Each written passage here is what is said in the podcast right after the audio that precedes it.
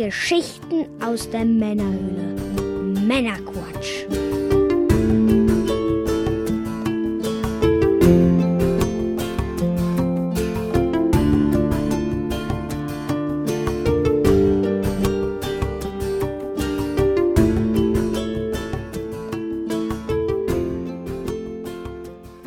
Willkommen zum Männerquatsch, zu einer Sonderfolge. Sonderquatsch. Zur Sonderfolge 12, dem Gamescom 2019 Retro-Rundgang. Die Sonderfolge gibt es wie immer zeitexklusiv für unsere Unterstützer, bis sie dann einige Zeit danach für alle Hörer verfügbar ist. Wie schon im letzten Jahr waren wir auf der Gamescom 2019 mit einem eigenen Stand in der Retro-Area vertreten. Und wie schon im letzten Jahr haben wir dort viele interessante Interviews geführt mit Ausstellern und natürlich auch äh, sehr viele interessante Gespräche geführt vor Ort. Und ja. Der große Unterschied zu 2018, wo wir ja mit allen Ausstellern im Retro-Bereich sprachen, ist, dass wir dieses Jahr uns tatsächlich auf alle Aussteller konzentrierten, die im letzten Jahr nicht dabei waren. Mhm. Also quasi alle neuen Aussteller und somit äh, vermeiden wir dann auch Wiederholungen. Ja. Genau, bei einzelnen Ausstellungen haben wir dann eine Ausnahme gemacht. So gehört natürlich René Meyer als Organisator der Retro Area natürlich genauso dazu ähm, in die Sendung wie der Chris von Retrospiel. Der hat ja jedes Jahr sehr viele neue, unterschiedliche Homebrew-Spiele an seinem Stand. Da gibt es halt immer sehr viel Neues auch zu entdecken. Die haben wir dann natürlich mit reingenommen.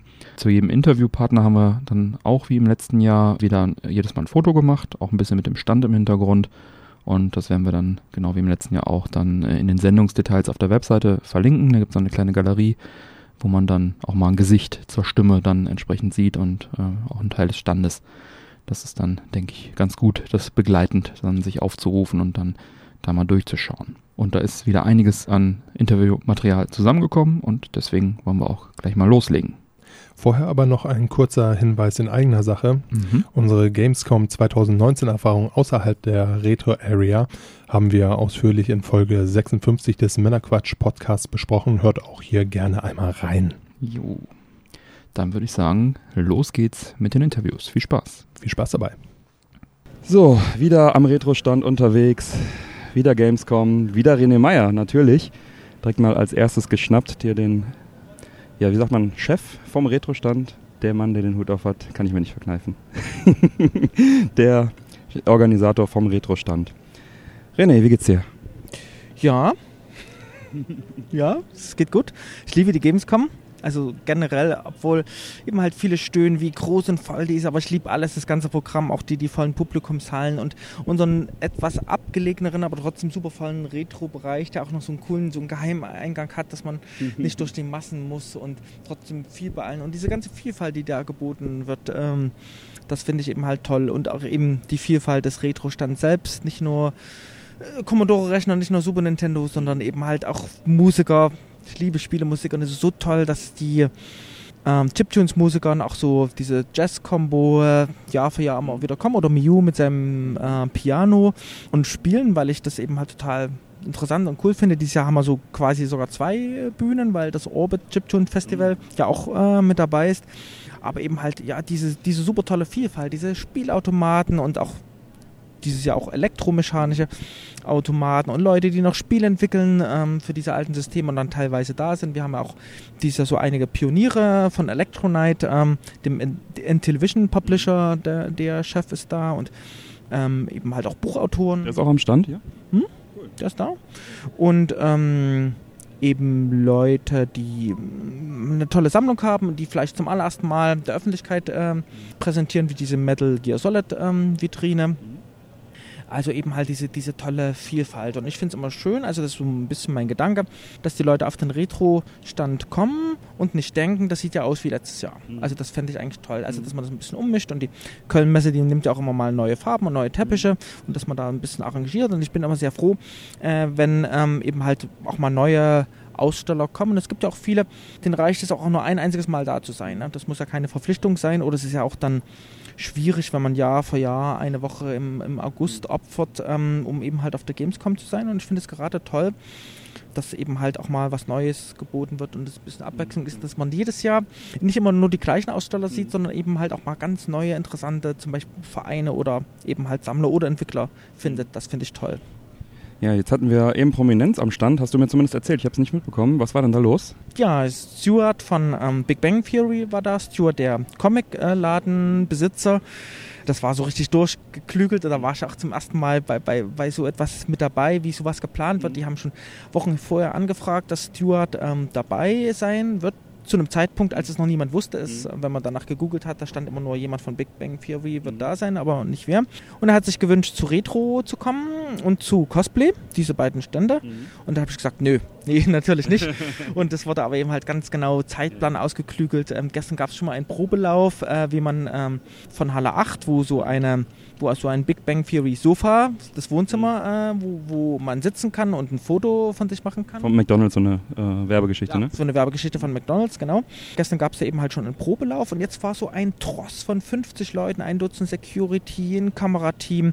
Dann war noch ein Influencer, der in Deutschland vielleicht sogar noch bekannter ist als ähm, Stewart. Ähm, mit seinem Manager und Bodyguards und Leute von der Kölnmesse und Leute von der Werbeagentur Jung von Matt und Leute von McDonalds, dem Sponsor und ich glaube auch von Warner, der Filmfirma und von ProSieben, die das ausstrahlen. Das waren so rund 50 Leute, die eben halt ähm, so zum Retro-Stand kam und das war schon aufregend, das mal so zu erleben, wie das alles gemanagt wird und wie das genau eingetaktet ist. Also, dass es da nicht nur einen genauen, minutiösen Zeitplan gibt, sondern dass die eben halt alles ablaufen.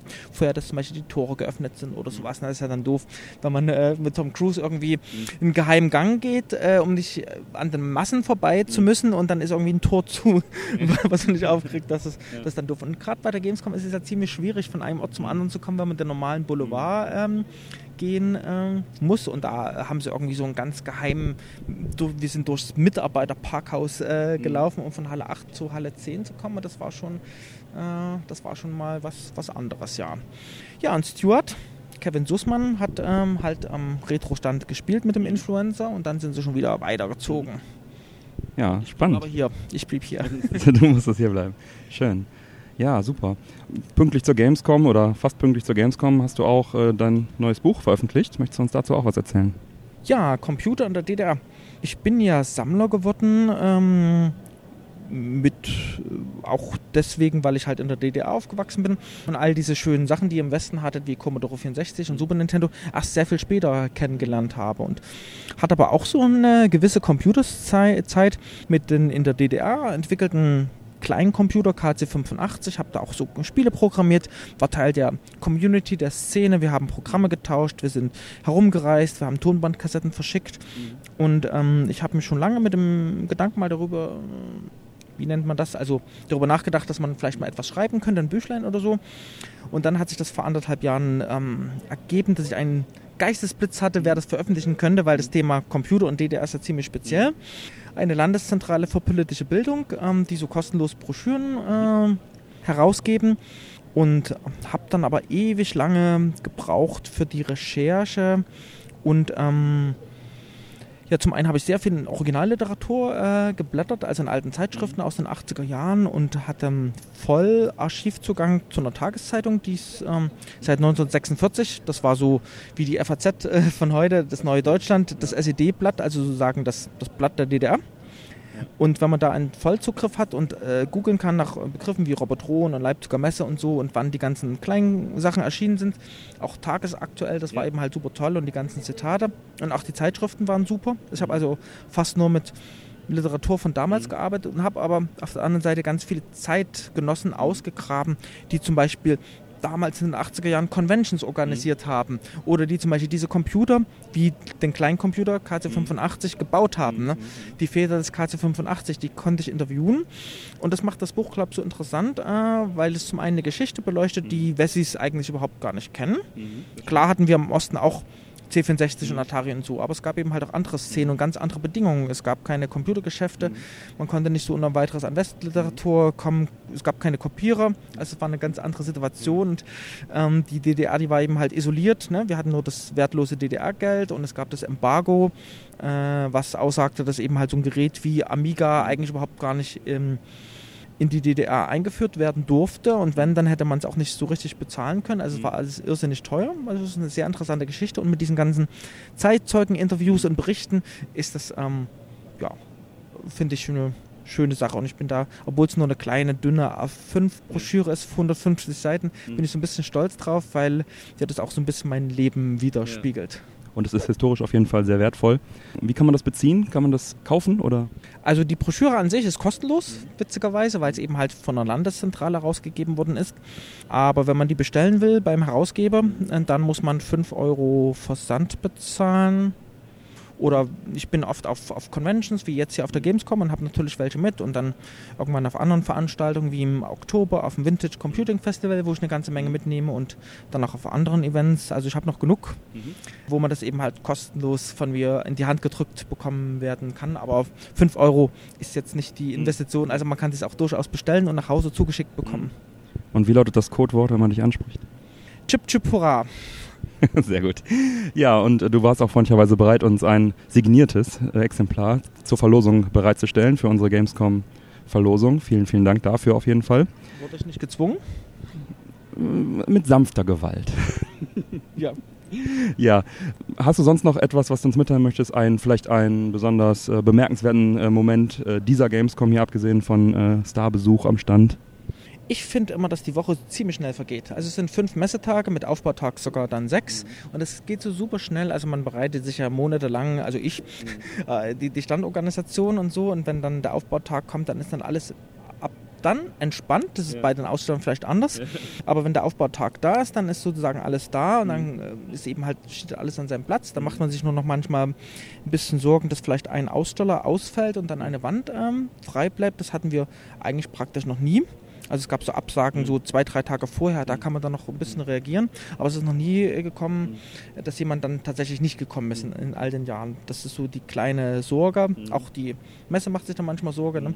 Zum Beispiel war, hatten wir eine sehr prominente Wand und die kam erst so gegen 20 Uhr und da hatte man sich schon Sorgen gemacht, dass es eben halt ganz leer bleibt. Aber dann vergeht die Messe so super schnell. Wir haben jetzt, äh, wir sind ja schon am vierten Tag von fünf Messetagen ne?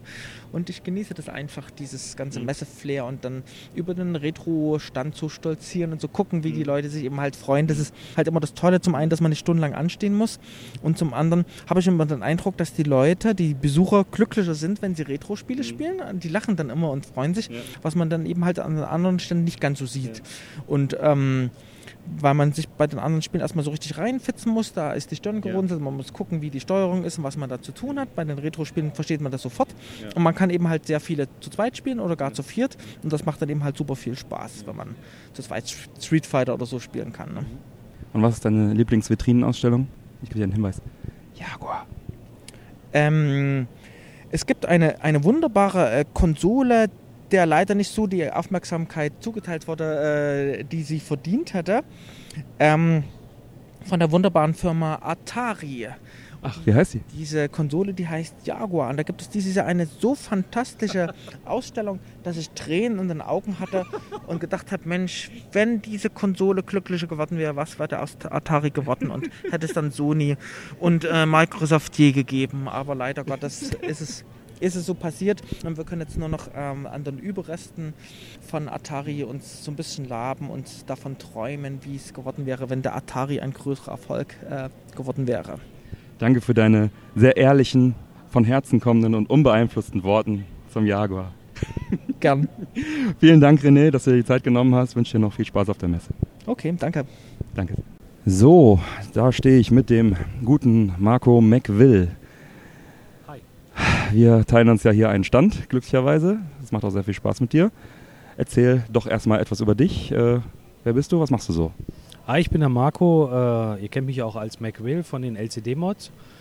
Ja, ich mache halt äh, die LCD-Mods für den Lynx, für den Game Gear, jetzt aktuell gerade für den Game Boy Color. Und äh, Game Boy Advance und Neo Geo Pocket kommt auch demnächst. Bin ich schon dabei. Aber es wird noch ein bisschen dauern, bis die auch alle gecheckt sind und bis dann die Serie rausgeht. Aktuell sitze ich zum Beispiel noch an dem an meinem eigenen äh, C65-Projekt ähm, mit, dem, äh, mit, der, mit einer selbstgemachten Platine, ähm, vorläufigen Prototypengehäuse, was ich hier, hier gerade auch auf der Gamescom äh, ausgestellt habe. Ich versuche da die äh, Chips in, mit FPGA nachzumachen, äh, jeden einzelnen Chip, nicht als Gesamtes. Äh, so kann man dann auch später ähm, für Leute, die jetzt einen halbkompletten C65 haben, die nachgemachten Chips dann auch von mir da einsetzen, um das Ganze zu vervollständigen.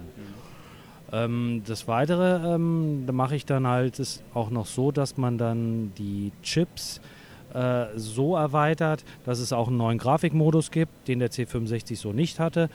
Äh, dann kann man halt auch die C64-Spiele äh, noch um schönere Grafik erweitern. Außerdem kommt dann noch äh, zusätzlich in dieses äh, Gehäuse, was ja eh schon mit einem 3,5 Zoll Laufwerk ausgestattet ist, noch ein schönes USB äh, dran, damit man dann auch später noch USB oder auch SD-Karten dran stöpseln kann. Mhm. Ähm, Und ist das dann etwas, was, also was davon wird man irgendwann mal kaufen können? Ich denke mal, das komplette Gerät wirst du dann so kaufen können, äh, damit dann die äh, Retro-Community ein komplettes äh, Gerät hat, wo dann alles drin ist, wie zum Beispiel C16, VC20, C64 und mit dem 65er-Modus oder auch den C128. Also quasi ein All-in-One Commodore mit FPGA nachgebauten Chips und einem 3,5 Zoll Floppy-Laufwerk. Und was für Videoausgänge? Ähm, zurzeit ist auch noch analog RGB, äh, aber man kann dann auch mit einem äh, Ersatzmodul dann auf HDMI ausgeben, damit man es auch an die neuen Fernseher äh, anstöpseln kann. Hm, das klingt ja ziemlich gut. Ja, und was hast du sonst noch so am Stand liegen? Am Stand habe ich sonst noch liegen äh, ein Game Boy Color äh, mit neuem Display. In dem Kit ist auch äh, zusätzlich noch ein USB-Charger dabei. Mhm kann man optional einbauen, wenn man gerne auf äh, so 3,7 Volt Lithium-Ionen-Batterie äh, umsteigen möchte. Man kann es aber auch äh, auf alt herkömmlicher Batterie laufen lassen. Und ich habe auch gesehen, dein großes, ja, dein Aufsteller, wo auch nochmal ein Game Gear dran hängt, ne? Ganz genau, so wie ich es ja schon bei dir auch immer auf dem E-Jack fest habe, habe ich auch, habe ich auch den äh, Aufsteller hier mit hingebracht. Mhm ist eine schöne Variante, äh, um einfach mal zu zeigen, dass man meine Mods auch äh, an VGA anschließen kann mhm. und äh, an einem größeren Monitor auch mal testen darf. Ja, und wie sind so deine Eindrücke vom Retro-Stand bisher? Sehr positiv, es kommen sehr viele Nachfragen, finden auch mein C65-Projekt sehr interessant. Mhm. Aber äh, wie es halt immer so ist, der, vier, äh, der Tag hat leider auch nur 24 Stunden und man muss halt gucken, dass man dann für alle so ein bisschen was äh, macht. Und deswegen werde ich erstmal einige LCD-Mods äh, fortführen und die auch langsam rausbringen. Und dann geht es auch wieder weiter mit dem C65. Ja, gibt es denn jetzt in Kürze irgendwas Neues von dir? Weil du hast jetzt relativ frisch den äh, Game Boy Color Mod rausgebracht. Ich denke, da wirst du auch noch gut mit zu tun haben. Aber was ist dann jetzt so das direkt nächste Projekt? Ich hoffe, dass ich jetzt den Game Boy Advance, äh, das Game Boy Advance Display bald äh, zügig fertig habe, sowie genau das äh, Neo Geo Pocket Color. Ähm, danach geht es dann endlich mal weiter für die, die äh, öfter auch mal nachfragen mit dem Sega Nomad mhm. und mit der PCE GT. Ich weiß, da wartet ihr schon etwas länger drauf. Allerdings muss ich dazu sagen, die anderen Geräte, die wir davor angesprochen haben, liefern schon digitale Daten. Das heißt, man kann da die digitalen Daten schon digital verarbeiten. Und der Nachteil halt bei dem Nomad und bei der PCE GT ist es halt, die liefern analoge Signale. Deswegen muss man da erstmal was Anständiges, Passendes finden, damit man da die analogen Signale digital bekommt und dann können wir sie auch weiterverarbeiten und schön auf dem Display ausgeben. Pixel genau. Ja, es ist so ein bisschen komplizierteres Projekt dann einfach. Ja. Ja, ähm, wie kann man denn, äh, wo kann man denn deine äh, Produkte alle kaufen und äh, gibt es da eine Anlaufstelle im Netz, eine Zentrale vielleicht oder so? Also generell kann man meine Produkte äh, zum Glück weltweit kaufen bei einigen großen Shops, wie zum Beispiel beim Dragonbox Shop, Konsole 5, Retro Modding, oder auch äh, in Großbritannien gibt es einige, Spanien, Frankreich. Also irgendwo werdet ihr auf jeden Fall, wenn ihr nach äh, McWill LCD guckt, werdet ihr irgendwen schon finden. Ihr könnt auch direkt bei mir bestellen unter order-lynx-lcd.online.de. Da ist auch eine Anlaufstelle, falls mal irgendwie Kritik oder Fragen sind. Beantworte ich euch gerne. Ich bin auch froh, dass sowas immer mal wieder kommt. Ja, Super, dann haben wir doch, glaube ich, ein ganz rundes Paket. Vielen Dank, dass du dir die Zeit genommen hast und dann noch viel Spaß auf der Messe. Dank dir. Macht übrigens auch sehr viel Spaß mit dir am Stand, Björn. Ciao. Vielen, vielen Dank. Tschüss. Tschüss. So, ich stehe jetzt hier mit dem Stefan von den Shadowboxern. Stefan, erzähl doch mal, äh, was macht ihr denn so? Hallo, ähm, wir machen aus Videospielen ähm, eine Art äh, ein Bild, Kunst, Kunst würde ich sagen, würde ich es nennen. Genau. Okay, also ich habe gesehen, ihr habt ja ganz tolle Boxen auch ausgestellt. Das sind dann mehrere Ebenen und so, das ist ein 3D-Effekt. Ähm, kann das theoretisch jeder oder äh, habt ihr da bestimmte Profi-Geräte dafür? Ähm, also theoretisch kann das jeder machen. Das ist, äh, man es macht, ist auch kein Geheimnis. Ähm, äh, das sind im Prinzip so tiefere Rahmen, das sind wie eine Art Diorama. Ähm, es gibt auch genügend Anleitungen im Internet. Ähm, was uns unterscheidet, ist, glaube ich, der Anspruch an uns selber und an, den Quali an, an, die, an das Qualitätslevel, was wir haben. Das ist, glaube ich, also mir wäre nichts bekannt, was äh, auch nur annähernd in unsere Qualität kommt. Schlussendlich ähm, gibt es Anbieter, die verkaufen das ähm, und da hatten wir eigentlich die Idee her. Allerdings war die Qualität dieser Anbieter ähm, sehr schlecht, ähm, sodass wir das uns nicht unbedingt ins Wohnzimmer hängen wollten äh, und haben gedacht, ja, da setzen wir uns doch mal hin und gucken mal, ob wir das irgendwie besser auf die Reihe kriegen. Ähm, kannst du noch mal vielleicht näher erklären, äh, was in diesen Boxen immer zu sehen ist? Das ist ja auch teilweise mit so einem Pseudo-3D-Effekt. Also es sind grundsätzlich Spieleszenen Ja. von Spielen, die ihr mögt, oder? Richtig, genau. Ähm, Die Grundidee eigentlich war, oder warum wir eigentlich uns für die Bilder äh, überhaupt interessiert haben, waren, wir wollten Kindheitserinnerungen von ähm, ikonischen Spielszenen unserer Lieblingsspiele. Angefangen mit Mana-Drachen von Secret of Mana oder mit Contra oder mit Super Mario oder mit Zelda natürlich, wie aus Master Schwert zieht. Und daraus sind die Ideen eigentlich entstanden. Ähm, und vom Ablauf her nehmen wir die Spielszenen aus der Original-Hardware mit den Originalspielen und am Computer werden dann im Prinzip die Grafikebenen ähm, so getrennt, wie es die teilweise die Entwickler schon angelegt haben, die Grafikpfade, also die einzelnen Layer und die Sprites.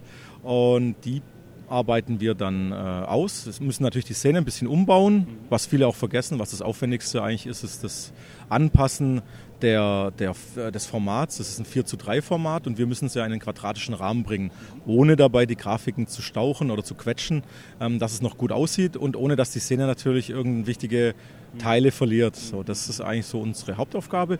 Dann lassen wir es jetzt in der Zwischenzeit zum Glück professionell bedrucken auf äh, Kunststoffplatten. Ähm, die werden dreifach bedruckt, UV ausgehärtet, also sind auch gegen Sunfade geschützt, ähm, gegen also so Ausbleichen in der Sonne.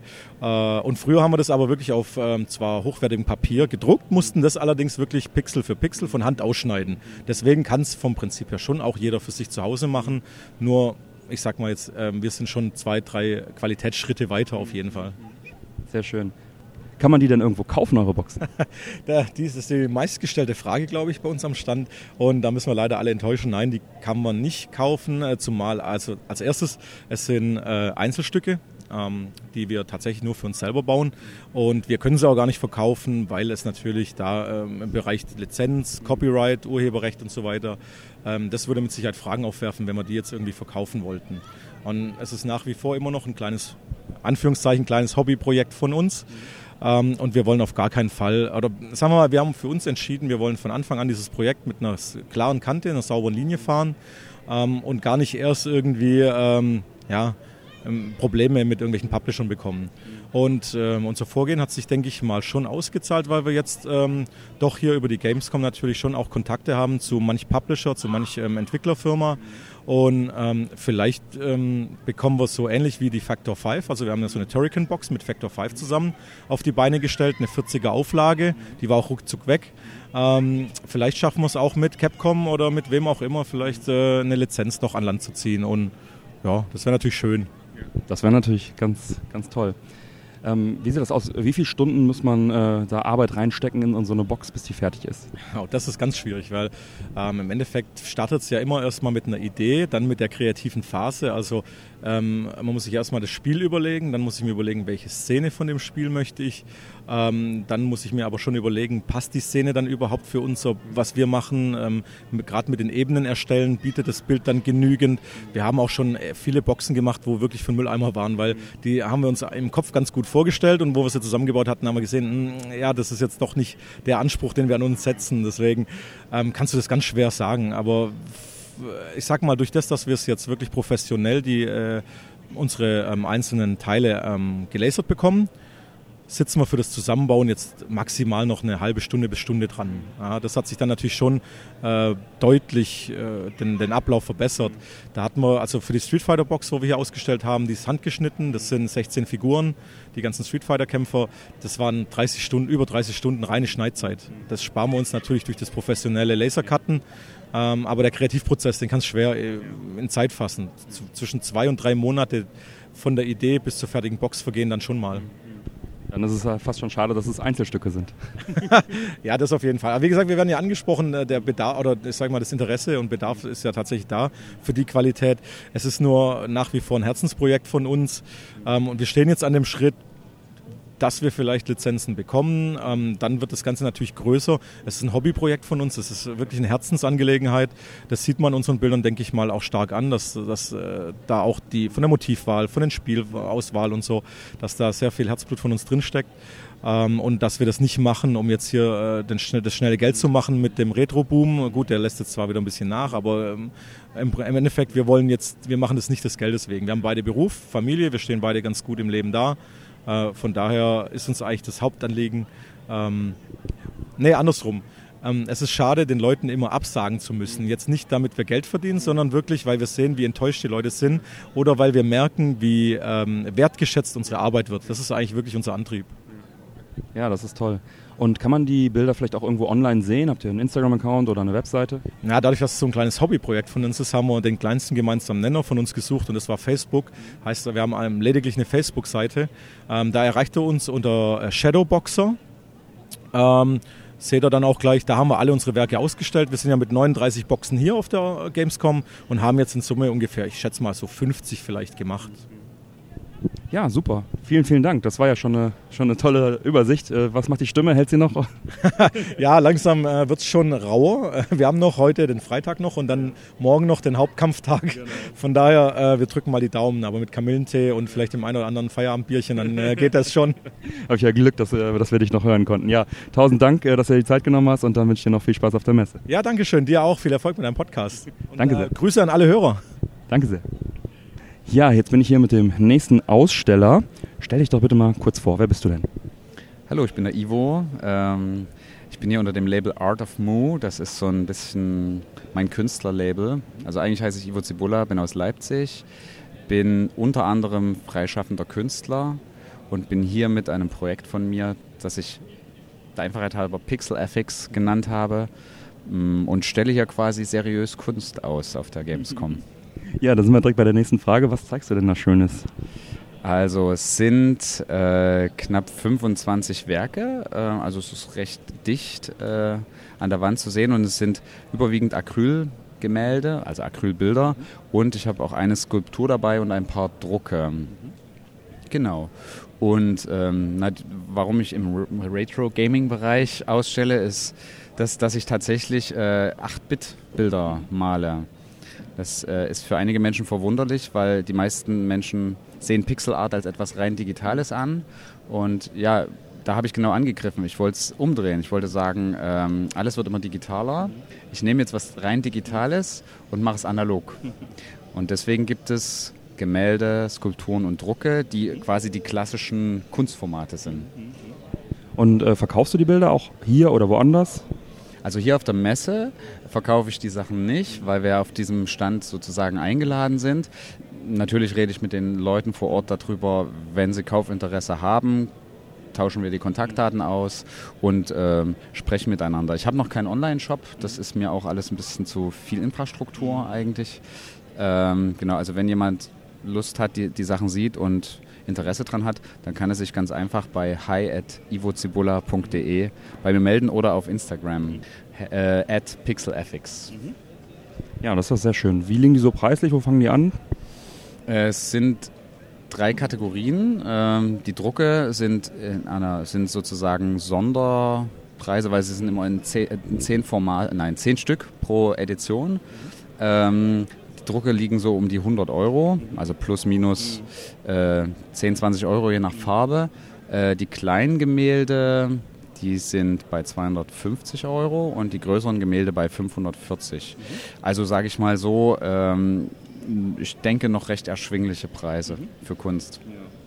Ja, wir werden, äh, haben ja eben ein Foto gemacht, auch bei dir am Stand. Äh, einmal auch mit dir davor, werden wir auf der Webseite auch verlinken. Wenn da Interesse ist, dann äh, wird es entsprechend dann an dich weitergeleitet. Ja, wie ist denn so dein Eindruck? Du bist jetzt das erste Mal, glaube ich, dabei auf der Gamescom hier im Retro-Bereich. Äh, wie ist dein Eindruck bisher?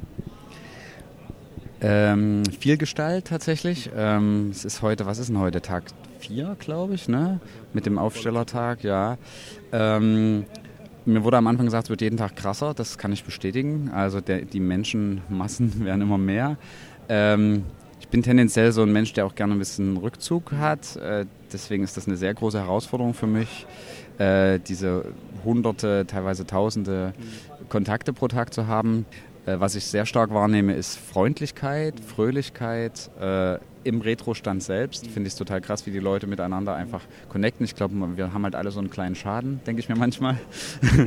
also ist gemeinsam ein bisschen äh, spleenig. Ja, das Interesse an der Sache ist groß, sehr unterschiedlich geartet. Ich hatte auch schon sehr ernsthafte Gespräche über die Konzeptkunst, die hinter meinen Arbeiten steht. Ähm, Menschen, die mit strahlenden Augen gefragt haben, ob ich auch in Yoshi malen kann. Da habe ich gesagt, na, ich würde jetzt ungern Dinge kopieren, da gibt es Lizenzprobleme. Ähm, ja, ich bin gespannt. Also ich habe einige interessante Geschichten gehört, Menschen kennengelernt und das ein oder andere, also auch an zukünftiger Kooperation, glaube ich, bahnt sich an. Also für mich unterm Strich ein extremer Erfolg, würde ich sagen. Ja, sehr schön, sehr schön. Ja, also sagtest, äh, erreichen kann man dich sonst über Instagram und äh, über E-Mail hauptsächlich. So ein abschließender Satz ist, ich glaube, was mir hier nochmal ganz extrem auffällt, äh, wir sollten uns immer die Zeit nehmen, die es braucht, für alles so. Also es ist stellenweise schon krass, wie, äh, wie die Menschen wie in einem Fischschwarm durch die Hallen getrieben werden und alle sind am Ende eines Tages total erschöpft ähm, vielleicht muss man der Kölnmesse noch irgendwie so einen Snuselraum abquatschen, mhm. dass Leute auch sich einfach mal in so einen kleinen, schwarz abgedunkelten Raum für ein Stündchen zurückziehen können. Das wäre total toll. Ich glaube, die Messe nimmt den Retrostand als Snuselraum wahr. Warst du mal in anderen Hallen? Ja, ja also äh, äh, nein, nur im Businessbereich bis jetzt, weil da ist es tatsächlich noch ruhiger. Es ist auch schön, dass wir da irgendwie rein dürfen. Äh, nee, in den anderen Hallen war ich tatsächlich nicht, weil ich bin schon bei 100% Belastungsgrenze. Ich muss mich nicht, muss es mir nicht mehr beweisen. Alles klar. Mit diesen Worten. Ich bedanke mich vielmals, dass du dir die Zeit genommen hast. Ich wünsche dir noch viel Spaß auf der Messe. Ja, vielen Dank. Dir auch. So, ich stehe jetzt hier wieder mit dem Chris von Retrospiel. Wir haben ja gesagt, oh. dieses Jahr äh, nur die neuen Aussteller, die letztes Jahr nicht dabei waren. Aber der Chris hat immer so viele Neuigkeiten jedes Jahr an seinem Stand. Deswegen ist er dabei. Hallo Chris, schön, dass du dir die Zeit genommen hast. Ja, hi nochmal. Dann äh, erzähl uns doch mal bitte, was zeigst du dieses Jahr auf der Gamescom 2019 an deinem Stand? Ja, ich glaube, dieses Jahr habe ich echt das schönste Line-Up von, von meinen bisherigen Ständen, die ich hatte. Ähm, da sind ein paar schöne Sachen bei. Ähm, das Highlight ist sicherlich Crowdbuster für MVS. Äh, ein Spiel, was äh, im Winter ausgeliefert wird und äh, wo, es, äh, wo die erste Auflage schon ausverkauft ist und die jetzt eine zweite Auflage machen.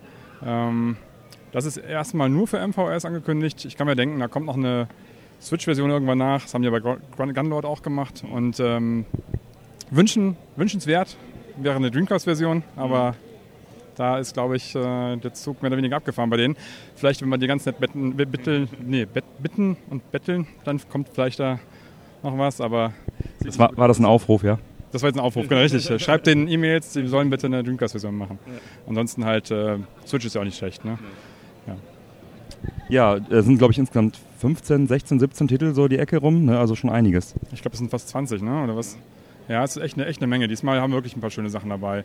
Ein paar Klassiker wieder, die wir immer zeigen oder die wir in den letzten fünf Jahren gezeigt haben. Das einzige Spiel, das wirklich fünf Jahre durchgehalten hat, ist jetzt ähm, Dynamite Dreams, beziehungsweise äh, Alice Dreams Tournament, wie es jetzt heißt. Äh, das ist vor zweieinhalb Jahren erschienen, wenn ich mich nicht irre. Und äh, die, äh, das ist ein Bomberman-Klon für Dreamcast das Spiel habe ich jetzt wirklich seit, seit, seit, dem ersten Stand dabei. Mhm. Ja, ich liebe das sehr und äh, hat ja auch zehn Jahre gedauert, bis, bis das mhm. mal fertig wurde. Ähm, und ähm, ja, ich, hoffe, ich bin nicht ganz sicher, ob es das letzte Mal sein wird, dass wir das vorstellen. Mhm. Das gibt es auch noch zu kaufen und ähm, das ist wirklich ein netter Bomberman-Klon, wo der Dreamcast ja nur, nur in den USA mit einem Bomberman-Spiel äh, beglückt wurde. Mhm. Ähm, ja. Weitere Highlights? Weitere Highlights. Ähm, nee, ich gehe mal nochmal weiter mit mhm. äh, den Sachen, die vielleicht nicht so wahnsinnig interessant sind. Das ist das Rush Rush Rally Racing. Das ist ja auch schon zwei Jahre dabei, mindestens auf der Gamescom jetzt. Das würde ich auch nächstes Jahr definitiv nochmal mitbringen. Das kommt einfach super gut an bei den Leuten. Und das ist ein Micro Machines Klon oder ein äh, Top-Religion oder wie auch immer man äh, da die äh, Herkunft äh, begründen möchte. Ähm, auf jeden Fall, das ist ein fantastisches Spiel, Multiplayer-Spiel, kommt immer super an bei Jung und Alt und ähm, ja, das, die neue Version läuft einfach fantastisch in wirklich super flüssige 60 FPS und das sieht einfach nur schick aus und macht einfach nur mega Spaß. Für, zum zweiten Mal dabei ist Bang Busters, Bang Bang Busters für, für vom Neo Geo auf Dreamcast von äh, Josh Productions äh, aus Frankreich. Welche sind denn neu dieses Jahr bei dir dabei? Genau, also semi-neu dabei es sind ein paar, paar, Titel, die, wo wir jetzt fortgeschrittene Versionen zeigen. Das ist zum Beispiel das ähm, äh, Intrepid Easy, wo es ja letztes Jahr einen Kickstarter gab, der sehr erfolgreich war. Ähm, super schönes Dreamcast Jump'n'Run. Das läuft auch fantastisch auf Dreamcast, sieht einfach nur toll aus. Und da haben sie eine neue Version geschickt, exklusiv geschickt. Hatte mir noch wirklich dann eine Nacht vor der Gamescom zuge zugeschickt. Da hat man Schwierigkeiten, das ins Laufen zu bekommen. Und jetzt läuft es und es sieht fantastisch aus. Also zu den Spielen, die, ähm, wo es auch schon mal eine Version gab letztes Jahr auf der Gamescom, was auch super ankam, letztes Jahr und auch dieses Jahr wieder gut ankommt, ist äh, World Cup 85 ein Spiel aus Spanien, wo die nahezu fertig sind. Das sieht wirklich auch super cool aus. Das ist ein bisschen wie äh, Windjammers, äh, ein, ein, Fußballspiel auf einem Bildschirm, mhm. wo du im Grunde zwei Torwarte hast, die im Grunde wie, wie ein kleines modernes Pong, wo du die Bälle hin und her schießen kannst. Das kannst du zu viert spielen, macht einen heiden Spaß. Ähm, da haben wir heute den Programmierer da, der wirklich heute auch dann das Spiel mal so vorstellt. Da kannst du vielleicht nochmal äh, zu ihm gehen gleich und mal mit ihm sprechen. Ähm, der ist äh, extra aus Spanien eingeflogen heute und äh, der stellt sein Spiel persönlich vor. Das zweite Spiel, was er vorstellt, was auch von ihm ist, ist ein neues Gameboy-Spiel, was ähm, auch die Europa, die Weltpremiere war das. Das war die Weltpremiere jetzt äh, vor zwei Tagen, die wir da vorgestellt hatten. Das war das Spiel, was, ähm, was er, wo er heimlich dran gearbeitet hat. Da wird er sicherlich mehr zu sagen können.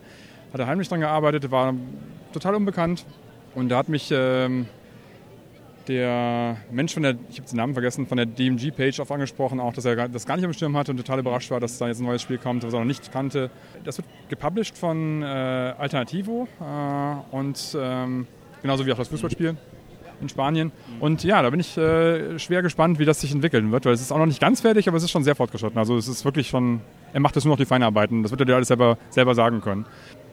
Zu den Spielen, wo wir auch schon mal eine Demo hatten, ich glaube vor zwei Jahren war das, war Espinette. Das heißt jetzt auch nicht mehr Espinette, das heißt jetzt, äh, die haben das so eingedeutscht, äh, weil sie es lustig finden. Ich weiß auch nicht äh, wieso. Äh, Espinettenen oder so, Espitenen, Espitenen und Herpiponen. So haben die das jetzt genannt. Wohl, weil sie, da, weil sie das einfach nur weil das ihr Humor ist. Das sind von den Mochon Twins. Das ist ein Spiel, ähm, ein Zweispieler-Plattformer. Äh, ein bisschen wie Ice Climber. Du läufst auf, also hast du diese, der Bildschirm, der von unten nach oben scrollt, wirklich wie Ice Climber. Und du musst da quasi dann äh, mit deinem Igel und dem Herpiponen musst du quasi dann äh, die Plattform hoch. Ne? Mega spaßig. Äh, haben sie auch äh, äh, gerade erst ja, eine neue Demo geschickt, die wirklich durch die kleinen Änderungen, die sie gemacht haben, auch mega Spaß macht. Also das, äh, da, ich auch, ja, da freue ich mich auch schon drauf, das fertige Spiel. Ich bin ein großer Fan von Super Uwohl, was, was wir auch heute äh, im Pressetag laufen haben lassen, weil wir das an, andere Spiel noch nicht bekommen hatten, das wir vorstellen wollten. Und äh, Super Uwohl ist halt auch von denen super, super spaßiges Zwei-Spieler-Plattformer-Game. Am Pressetag hatten wir, wie gesagt, das, äh, das ähm, Super Uwohl laufen. Das haben wir jetzt ersetzt mit Naps and Dabs. Ähm, das ist ein Spiel, was äh, ähm, da gab es, glaube ich, auch einen Kickstarter von. Und die waren total happy, dass wir das vorstellen wollten auf der Gamescom. Und äh, äh, super, schöne, super schöne Grafik, super schöner Plattformer mit einem schönen Spielprinzip. Also so ein bisschen. Woran erinnere ich das nochmal? Das ist ein Spielprinzip, ein bisschen wie, hat, hat einen Touch von Rocket Knight. Du, du hast, du hast, ähm, du hast diese, dieses süße Mädel mit den rosa Haaren und die, wenn die nach vorne dasht, dann rammt die halt Steine weg zum Beispiel, wie bei Rocket Knight mit seinem, äh, mit seinem Schwert und äh, seinem Rocket-Rucksack da. Die, die, das, das Spielprinzip macht echt Spaß. Ähm, das wiederum ist vergleichbar mit dem mit Phantom Gear, was wir auch vorstellen fürs Mega Drive. Äh, ich glaube, da gab es gerade, ist gerade die Kickstarter zu Ende gelaufen vor, ich glaube am Mittwoch, auch gebackt worden, erfolgreich. Und ähm, das ist auch eine Mache gerade. Äh, super schönes Spiel, also macht eine Menge Spaß, super schöne Grafiken. Ja, das ist auch vergleichbar, hat auch dieses, dieses Dashing nach vorne, dass du nach vorne dashst und dann die ähm, Wände weghaust, Gegner weghaust. Erinnert mich ein bisschen an Sonic. Ich glaube, das ist, die, das ist die, Jump, die, die, die Sprunganimation. Erinnert mich ein bisschen an Sonic. Aber super flüssig auch. Sehr, sehr schön gemacht. Dann hatten wir ähm, letztes Jahr schon vorgestellt Micromages. Das ist jetzt äh, die, wenn ich mich nicht irre, finale Version, die wir haben, die auch jetzt in vier Wochen verschickt wird. Das ist auch letztes Jahr nach der, nach der Gamescom haben, äh, haben die das auf Kickstarter gebracht. Das ist, glaube ich, eines der erfolgreichsten NES-Kickstarter überhaupt gewesen. Die haben über 100.000 bekommen, glaub, wenn ich mich richtig erinnere. Und äh, da freue ich mich auch aufs fertige Produkt jetzt. Das, wie gesagt, ist schon, ist schon nahezu fertig. Das wird man dann auch im Shop verkaufen können. Weitere Spiele. Da war so ein äh, Dreamcast-Spiel, was äh, Space Harrier aussah. Genau, zum, auch zum zweiten und dritten, dritten Mal jetzt schon dabei ist das ähm, Sinusider. Auch dieses Jahr haben sie es nicht geschafft, ins neue Demo zu schicken. Das heißt, wir haben seit drei Jahren dieselbe Demo hier, die wir vorstellen. Das Spiel kommt auch trotzdem sehr gut an. Das kommt einfach gut an. Äh, sieht schick aus. Von, war das erste 3D, das erste 3D, äh, das erste Dreamcast Homebrew Indie-Spiel mit äh, 3D-Grafik, was wirklich auch dann ein dreidimensionales Gameplay bot. Es gab ja damals Feed of Fury, was schon mit Polygonen arbeitete, aber das war dann halt nicht 3D, sondern es war ein 2D-Spiel. Nee, das ist das erste Spiel, mit, äh, was es für Dreamcast in einem großen Stil gab, auch kommerzielle Ambitionen hatte, was im, mit 3D-Grafik wirklich dann auch ein 3D-Gameplay bot. Und äh, kommt recht gut an. Die haben das radikal bearbeitet. Ich habe da gesehen, dass die da neue, neue äh, Bilder gezeigt haben und das sieht schon deutlich besser aus wieder. Da bin ich auch schwer gespannt, wie, wie sich das jetzt spielt. Also weil die ähm, Demo, die wir haben, recht rudimentär ist noch vom Spielprinzip her, vom Gameplay her. Äh, und wenn das finale Produkt draußen ist, da, oder die nächste Demo draußen ist, da bin ich echt schwer gespannt, jetzt, wie, das, wie das sich entwickelt hat. Aber es kommt wirklich gut an bei den Leuten, weil das einen recht, recht ähm, schönen Grafikstil hat, so ein bisschen obskure, äh, so ein bisschen, ähm, ja, die, so ein bisschen Giga-Style-Monster, aber das Ganze dann auch mit, mit schönen vielen Farben. Ne? Sieht recht schick aus eigentlich. Ein bisschen futuristisch. Quasi wie, wie Space Harrier, aber in 3D tatsächlich. Ja. Fallen dir sonst noch welche ein? Also wir sind noch nicht ganz durch, richtig. Da kommen noch ein paar. Ähm, was wir für Mega Drive vorstellen, ist Foxyland. Da hatte der, das hat der Lutz Osterkorn langgezogen, äh, weil ich habe keinen Kontakt zu denen herstellen können. Das ist ein russisches Team. Die haben eine Kickstarter-Kampagne hinter sich, oder Indiegogo war das, glaube ich. Sind kläglich gescheitert, leider kläglich gescheitert, weil das Spiel sieht super aus, spielt sich super, äh, schicke Grafik, äh, macht Spaß, knubbeliger Hauptdarsteller. Äh. Was ist das für eine Art von Spiel? Also das ist ein, das ist ein Plattformer, ein, ein super schick gemachter, schöner Plattformer nicht das, nicht das spektakulärste, äh, innovativste Gameplay jetzt, aber das ist einfach ein schön, schön gemachtes, spaßiges Spiel, halt ganz klassisch im, äh, im Grunde. Ich habe so noch so ein Shoot'em Up gesehen, äh, von links nach rechts fliegendes Raumschiff, mehrere Ebenen, Parallax-Scrolling, was war das? Oh ja, äh, das habe ich einfach äh, vorgestellt, weil ich es gut finde, weil es ein schönes Projekt ist. Äh, da haben wir gar keine Kommunikation herstellen können mit den Entwicklern. Die kommen aus Frankreich, sind, sind, haben das Demo vor kurzem veröffentlicht, ich glaube vier Wochen, sechs Wochen her. Äh, super schickes äh, Teil. Ähm, ich glaube, der einzige Schwachpunkt von dem Spiel ist der Soundtrack. Äh, das, die Grafik allerdings sieht wahnsinnig cool aus und äh, sieht aus wie Thunder Force 4. Also wirklich top. Macht auch echt Spaß. Ich hab, von dem, was ich jetzt gespielt habe, ich habe es tatsächlich nur angespielt. Selber kam zu nichts. Aber sieht toll aus und äh, wenn das sich, äh, wenn die das weitermachen in dem Stil, in dem Tempo auch, was die da jetzt gerade ziemlich schnell da die Demo fertig gekriegt nach den ersten Ankündigungen. Ja, da bin ich echt schwer gespannt, wie sich das entwickelt. Ähm, weil das könnte ein richtiger, richtiger Hit werden. Da bin ich äh, echt mal gespannt. Ich bin ja selber großer Thunder Force-Fan und ähm, ja, Mega Drive ist eine tolle Plattform und dann da noch ein neues Thunder Force zu haben, das wäre natürlich fantastisch. Dann gab es da noch einen, äh, so einen Racer für einen Dreamcast, der ein bisschen optisch an Sega Rally erinnert hat. Was war das? Ah, Arcade Legends äh, für Dreamcast. Ja, super schönes Projekt. Ähm, da gab es eine Kickstarter-Kampagne, die auch erfolgreich verlief. Und die wollen so ein bisschen verschiedene klassische ähm, Sega Arcade-Spiele dann da irgendwie einbinden. Also da gibt es dann den, die, die, den Celica von äh, Sega Rally, da gab es das, das, das, diesen langen amerikanischen Wagen von Crazy Taxi, ich weiß jetzt nicht, wie das Ding heißt. Vermutlich mal den Ferrari von, äh, von Outrun. Ähm, und diverse andere Fahrzeuge aus anderen Sega äh, Arcade-Spielen. Das Ganze natürlich wahrscheinlich nicht mit offizieller Lizenz von den Fahrzeugherstellern, also da muss man Mal gucken, wie die das äh, abverfremden können, dass das, dass das durchkommt oder dass es halt, dass es halt alles legal bleibt. Geplant war ja irgendwie eine Lizenz dazu holen, aber ich glaube, das ist nicht sehr realistisch. Äh, nee, aber schöne Sache. Das ist ein 3D-Racer äh, mit, mit einer ziemlich guten Engine. Das ist die Engine von dem Spiel, was sie letztes Jahr gemacht hatten. Der Entwickler hat die Engine noch mal ein bisschen aufpoliert und ähm, entwickelt sich ganz gut. Wir haben jetzt eine sehr unfertige Version noch, die wir da zeigen. Äh, man kann schon da rumfahren irgendwie, aber es ist halt noch kein fertiges Spiel. Das, das entwickelt sich gerade erst. Sieht aber sehr vielversprechend aus, muss ich sagen. Und äh, macht eine Menge Spaß, da rumzuheizen, weil die ähm, Steuerung tatsächlich recht gut ist. Also das, das grundlegende Gameplay ist, ist, schon da. Es ist halt nur noch keine, kein ausgefeiltes, vollständiges Spiel, was wir da jetzt vorstellen. Und ähm, ja, mal abwarten, was, äh, wie es sich entwickelt, weil das könnte echt was Schönes, Gutes werden. Das erste, das erste Mal, ähm, dass im Grunde ein Homebrew wirklich nach einem Dreamcast-Spiel sozusagen aussieht. Ne? Das, ist, äh, äh, das könnte, wenn da ein bisschen Feintuning dran gesetzt wird, dann könnte das wirklich als, äh, äh, als Dreamcast-Spiel von damals durchgehen. Und das ist, glaube ich, tatsächlich, ähm, tatsächlich das erste Mal, wo, wo, ich, wo ich das sagen würde jetzt. Ne? Also abgesehen von diesen 2D-Shoot'em-Ups, die ja auch damals schon gab. Äh, richtig, ich meine natürlich 3D-Spiele. Äh, richtig, richtig. Was wir auch noch vorstellen, ist Tänzer. Äh, da habe ich auch schon letztes Jahr versucht, den äh, Entwickler zu kontaktieren.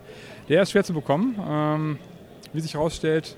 Auch da habe ich also keine, keinen keine Kontakt herstellen können äh, und die Demo einfach nur genommen, die im Netz kursierte. Und ähm, schönes Projekt ist auch, glaube ich, nahezu fertig, wird, wird wohl ausgeliefert demnächst. Der Mensch kommt aus Schweden. Der war damals, also der hat auch eine Kickstarter- Kickstarter-Kampagne gemacht und das äh, lief auch erfolgreich. Das Spiel sieht echt fantastisch aus. Also das ist, äh, was wir jetzt hier haben, ist auch wirklich eine äh, sehr gut spielbare Demo-Version, die, die, die echt ähm, also äh, äh, Lust auf mehr macht. Ne? Die macht wirklich Lust auf mehr. Schön, schön. Gibt es noch weitere Spiele bei dir am Stand?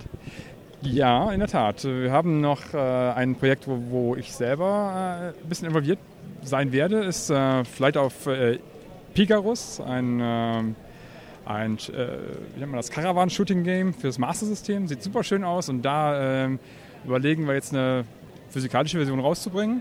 Da gab es schon mal eine Limited Edition von 100 Stück, die der äh, Entwickler selber gemacht hatte. Und da wollen wir jetzt nochmal was nachschieben. Also quasi dann nochmal eine größere Auflage vielleicht nachlegen. Ne? Ja, und für morgen haben wir noch eine Überraschung angekündigt. Äh, kann ich ja jetzt ein bisschen schon darüber sprechen, denn das ist ja dann, wird ja dann wahrscheinlich erst nach, äh, der, nach der Gamescom zu hören sein. Das ist ein Projekt von äh, Willy Becker, äh, den kennen manche wahrscheinlich noch von Factor 5 und der hat sich hingesetzt und äh, ein äh, Mega Drive-Spiel angefangen. Das ist ein Spiel, was die schon früher gemacht hatten für den Amiga und da arbeitet er an der Mega Drive-Version. Inwieweit das Ganze jetzt noch weiterentwickelt wird, ist noch ein bisschen unklar. Da spreche ich mit dem noch drüber. Ich versuche ihn da zu bearbeiten. Weil, also, geht mir natürlich das Herz auf, wenn, wenn so ein alter Held dann an einem Mega Drive-Projekt arbeitet. Mal schauen, was das wird. Ähm, auf jeden Fall ist es, äh, stellen wir das morgen zum ersten Mal vor und wird zum ersten Mal spielbar sein. Ist noch nicht fortgeschritten. Ähm, man kann ja gerade mal den ersten Level Probe spielen und jetzt, die, die Engine ist äh, grundlegend da. Allzu viel ist da jetzt noch nicht zu sehen. Aber an sich ein heißes Eisen, also an sich eine schöne Sache. Besonders als alter Mega Drive-Fan und Vector 5-Fan, wie ich es bin. Wobei das nicht von Vector 5 ist, sondern das ist tatsächlich von, von Willy. Und äh, damals, als sie das gemacht hatten, das Spiel ist original, neutral, also Neutralizer ist, das, ist der Titel des Spiels. Ähm, damals, als sie das gemacht hatten, ähm, lief es auch nicht unter Vector 5 und das wird auch jetzt nicht unter Vector 5 laufen. Wenn es denn fortgesetzt wird, was wir alle hoffen würden wollen. Ja, der Willi hatte doch auch in der Vergangenheit öfter mal so einen Highscore-Contest von so einer Ein-Level-Demo Amiga. War das nicht auch irgendwas mit Neutralizer? Das war exakt das Spiel, genau. Und ähm, ja, wenn da jetzt eine Mega Drive-Version daraus wird, das wäre natürlich nice. Das wäre natürlich richtig nice. Ja, mal schauen, was das wird. Ich würde mir einfach wünschen, dass er das weitermacht und äh, da, da werde ich ihn einfach bearbeiten, solange.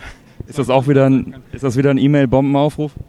Äh, ja, auf jeden Fall. Also das, da, da, das ist absolut der E-Mail-Bombenaufruf. Äh, Äh, Willi Becker äh, sucht ihn, schreibt ihm. Richtig, man findet ihn wahrscheinlich auf Facebook. Naja, also findet man vielleicht im Netz den Kontakt. Äh, einfach mal anschreiben, sagen Willi, hey, mach doch mal hier das Mega Drive Game. Würde der Chris sich freuen in dem Moment. Schreibt ihm, ihr würdet euch freuen am besten. Ja, auf jeden Fall. Ja, genau. und, und der Chris kann auch, könnt auch reinschreiben, der Chris würde sich auch freuen. Das weiß er bestimmt schon.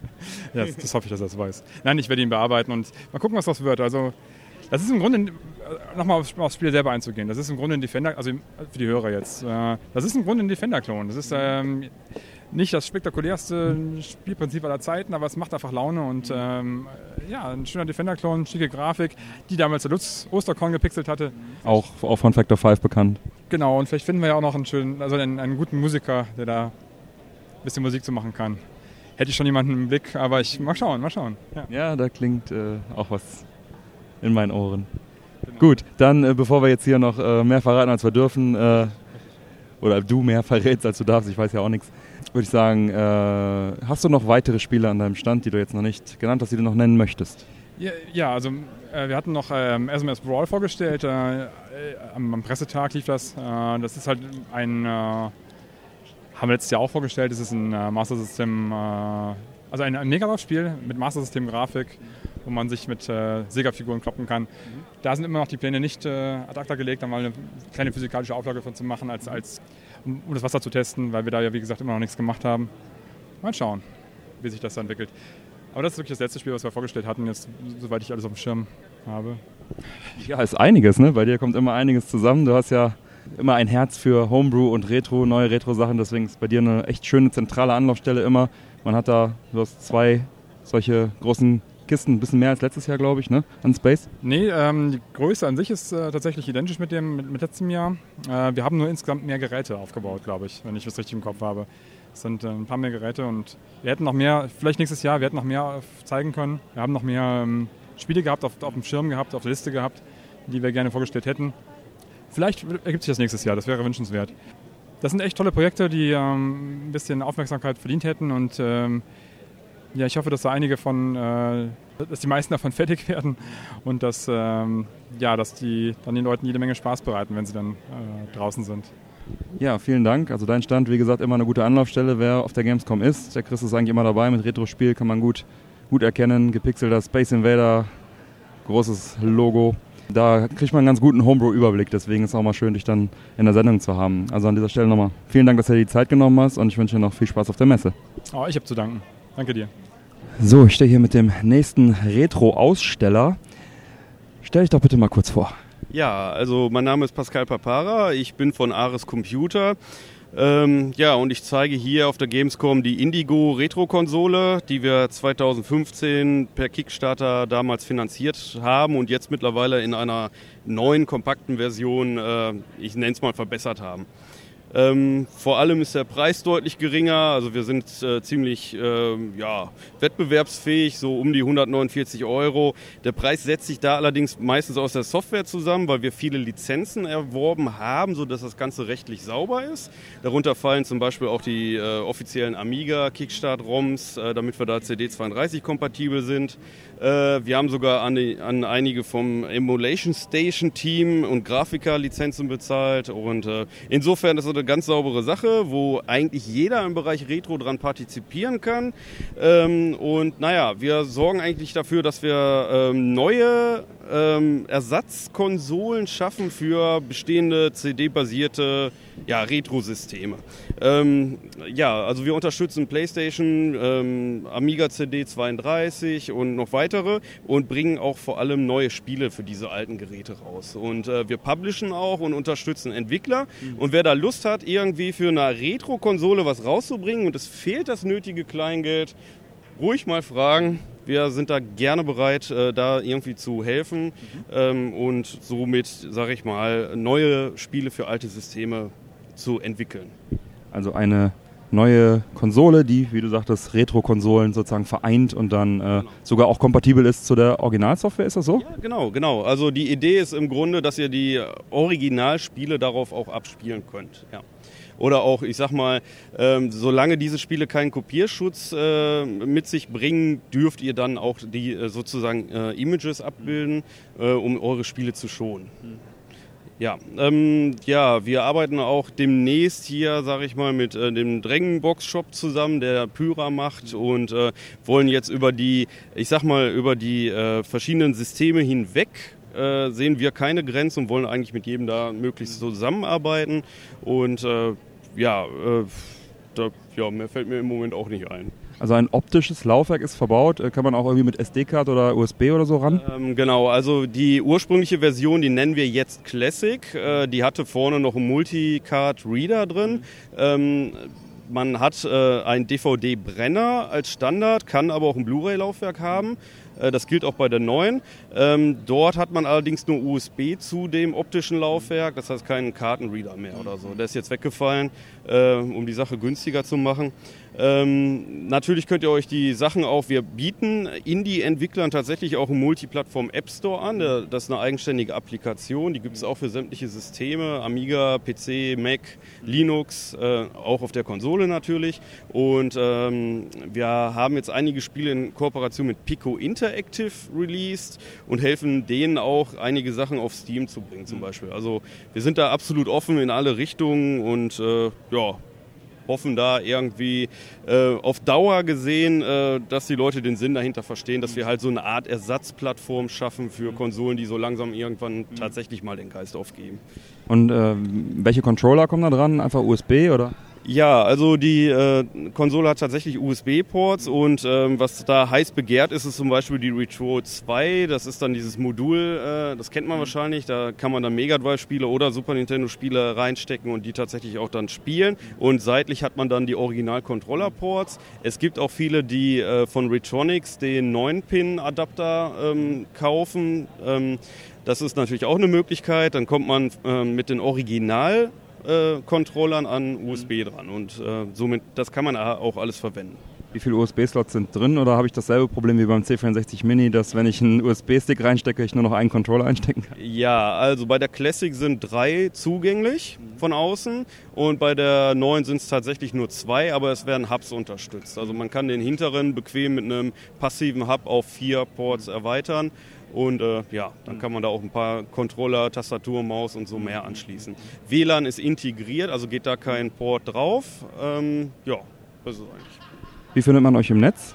Ähm, man findet uns am besten, da sind wir gerade dran, die Seite aufzubauen. Ähm, indigo.shop ist die Domain.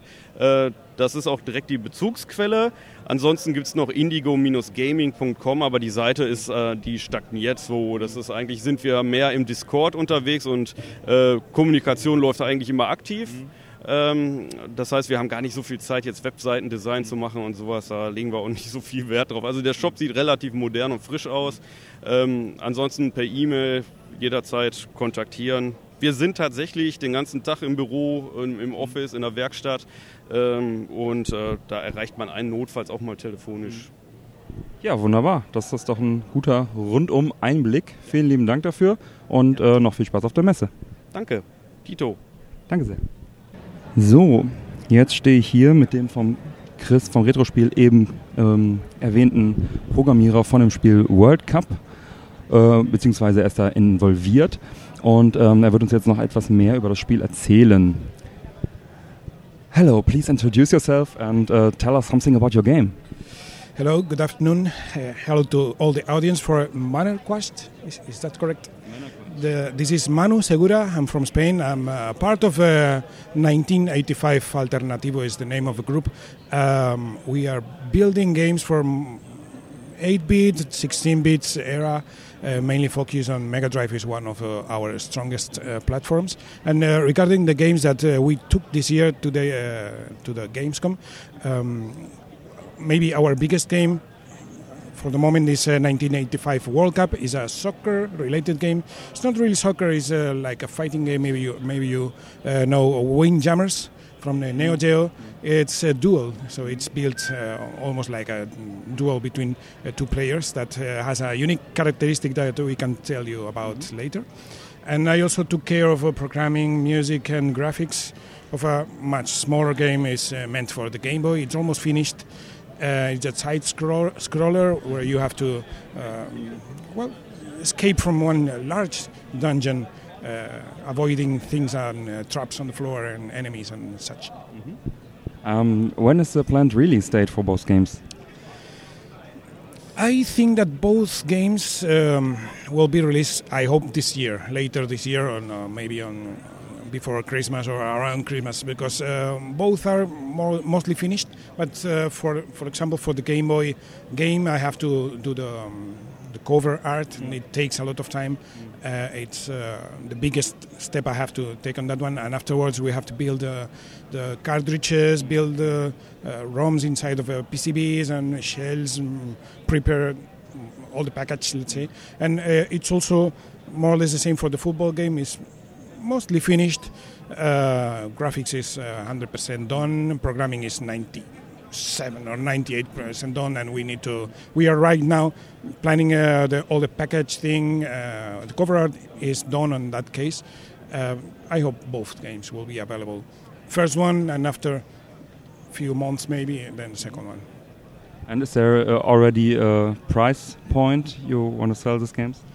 Uh, there is still no price as far as I know because uh, I normally take care of uh, programming or graphics or cover, but I don't take care about distribution, manufacturing, packaging. Uh, we, we, anyway, our prices are never high because we don't do this. We, we like to say that we don't do games for the money, but for the glory. and uh, it's normally uh, the charges uh, for the, the, materials themselves. It's not. I hope you don't find them expensive. And um, do you have any plans to convert the games to other platforms? This is a question that um, a lot of people is uh, doing to, to us. Um, a lot recently because um, we took it, especially the football game, to uh, several fairs recently, and people see a lot of potential, and we are really thinking hard about uh, porting it to newer platforms. Regarding the, the, the Game Boy game, it's a smaller one. Maybe it's converted to uh, a Master System or other system, other platform that shares a bit uh, about the, how the programs are built. Mm but I don't think uh, the Game Boy One is uh, going much farther. But, but we are strongly thinking about porting to other platforms the football games. It's 19, uh, 1985 World Cup. And um, will there be a demo available in terms of EverDrive? Yes, we have also plans for a demo that should happen really soon. I still don't have a date, but for the football game should be a demo. And Mm, it will happen, I hope, in some point around September. I still have to talk about the rest of the guys, the programmer, and um, the rest of the guys. But uh, we already talked about that and should be very soon. Yeah, that's great. So, um, anything else you have to tell the audience?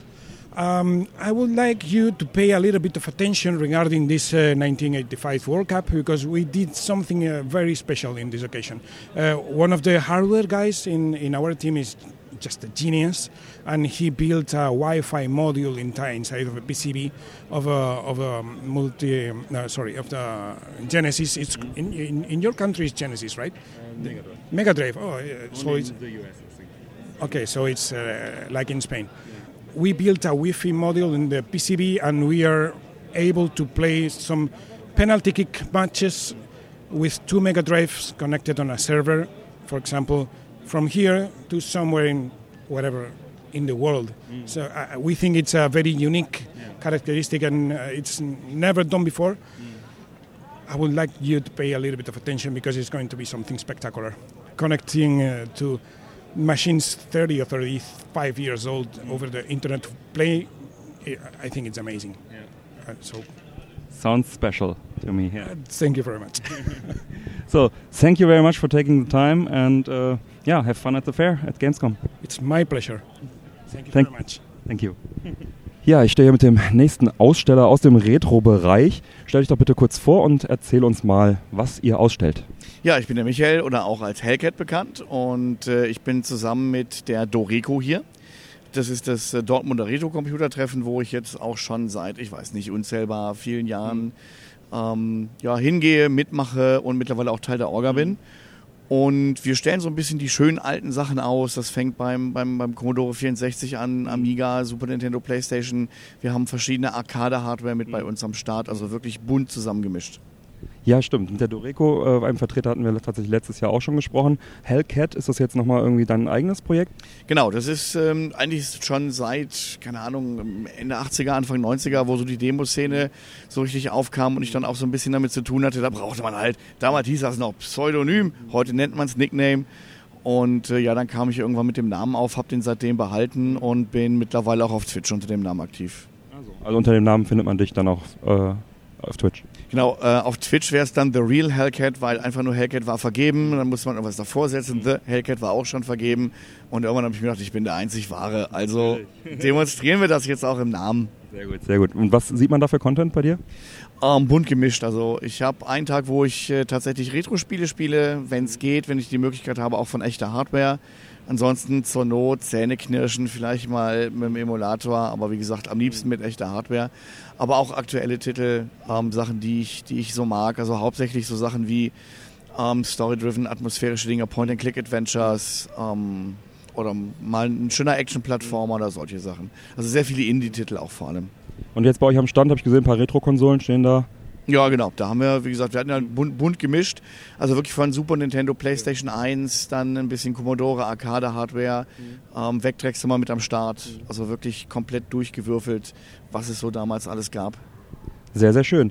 Ja, dann bedanke ich mich auch schon bei dir, dass du dir die Zeit genommen hast und wünsche dir noch viel Spaß auf der Messe. Ja, gerne. Vielen Dank.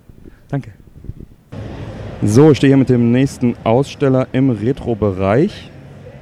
Stell dich bitte kurz vor und äh, was für einen Stand betreust du? Hallo, ich bin der Matthias. Äh, Ich betreue hier den GOG-Stand in der Retro-Area. Und wir haben äh, knapp ein Dutzend Retro-Spiele auf unseren äh, Laptops installiert. Unsere Website spezialisiert sich darauf, ältere Spiele auf modernen Betriebssystemen lauffähig zu machen, so dass man die auch heute noch genießen kann. Ja, das macht ja auch ganz hervorragend. Ich glaube sogar größtenteils DRM-frei, ist das richtig? Ganz genau. Alle Spiele sind DRM-frei. Ja, super. Und ihr habt hier ein paar Retro-Computer aufgebaut und ein paar tolle Poster. Äh, der Stand macht schon was her. Ähm, jetzt sprichst du Deutsch. Ich war immer der Meinung, äh, Good Old Games ist äh, irgendwie aus Polen oder so. Ähm, wie kommt das? Naja, das ist eine polnische Firma. Äh, die gibt es jetzt seit elf Jahren. Die ja vor kurzem war auch der elfte Geburtstag von der Firma. Herzlichen Glückwunsch. Vielen Dank. Aber wir, es gibt eben ein paar, Mitarbeit, äh, ein paar Mitarbeiter, die in Deutschland arbeiten, aber der Hauptsitz ist in Warschau. Also es gibt eine deutsche Niederlassung, wo man auch deutschen Support dann bekommt im Zweifel. Ja, wir haben auch deutschen Support. Ja. Möchtest du noch irgendwas besonders hervorheben an deinem Stand? Äh, gibt es irgendwas oder was bewerben? Ähm, ja, also äh, ihr könnt immer gerne vorbeischauen.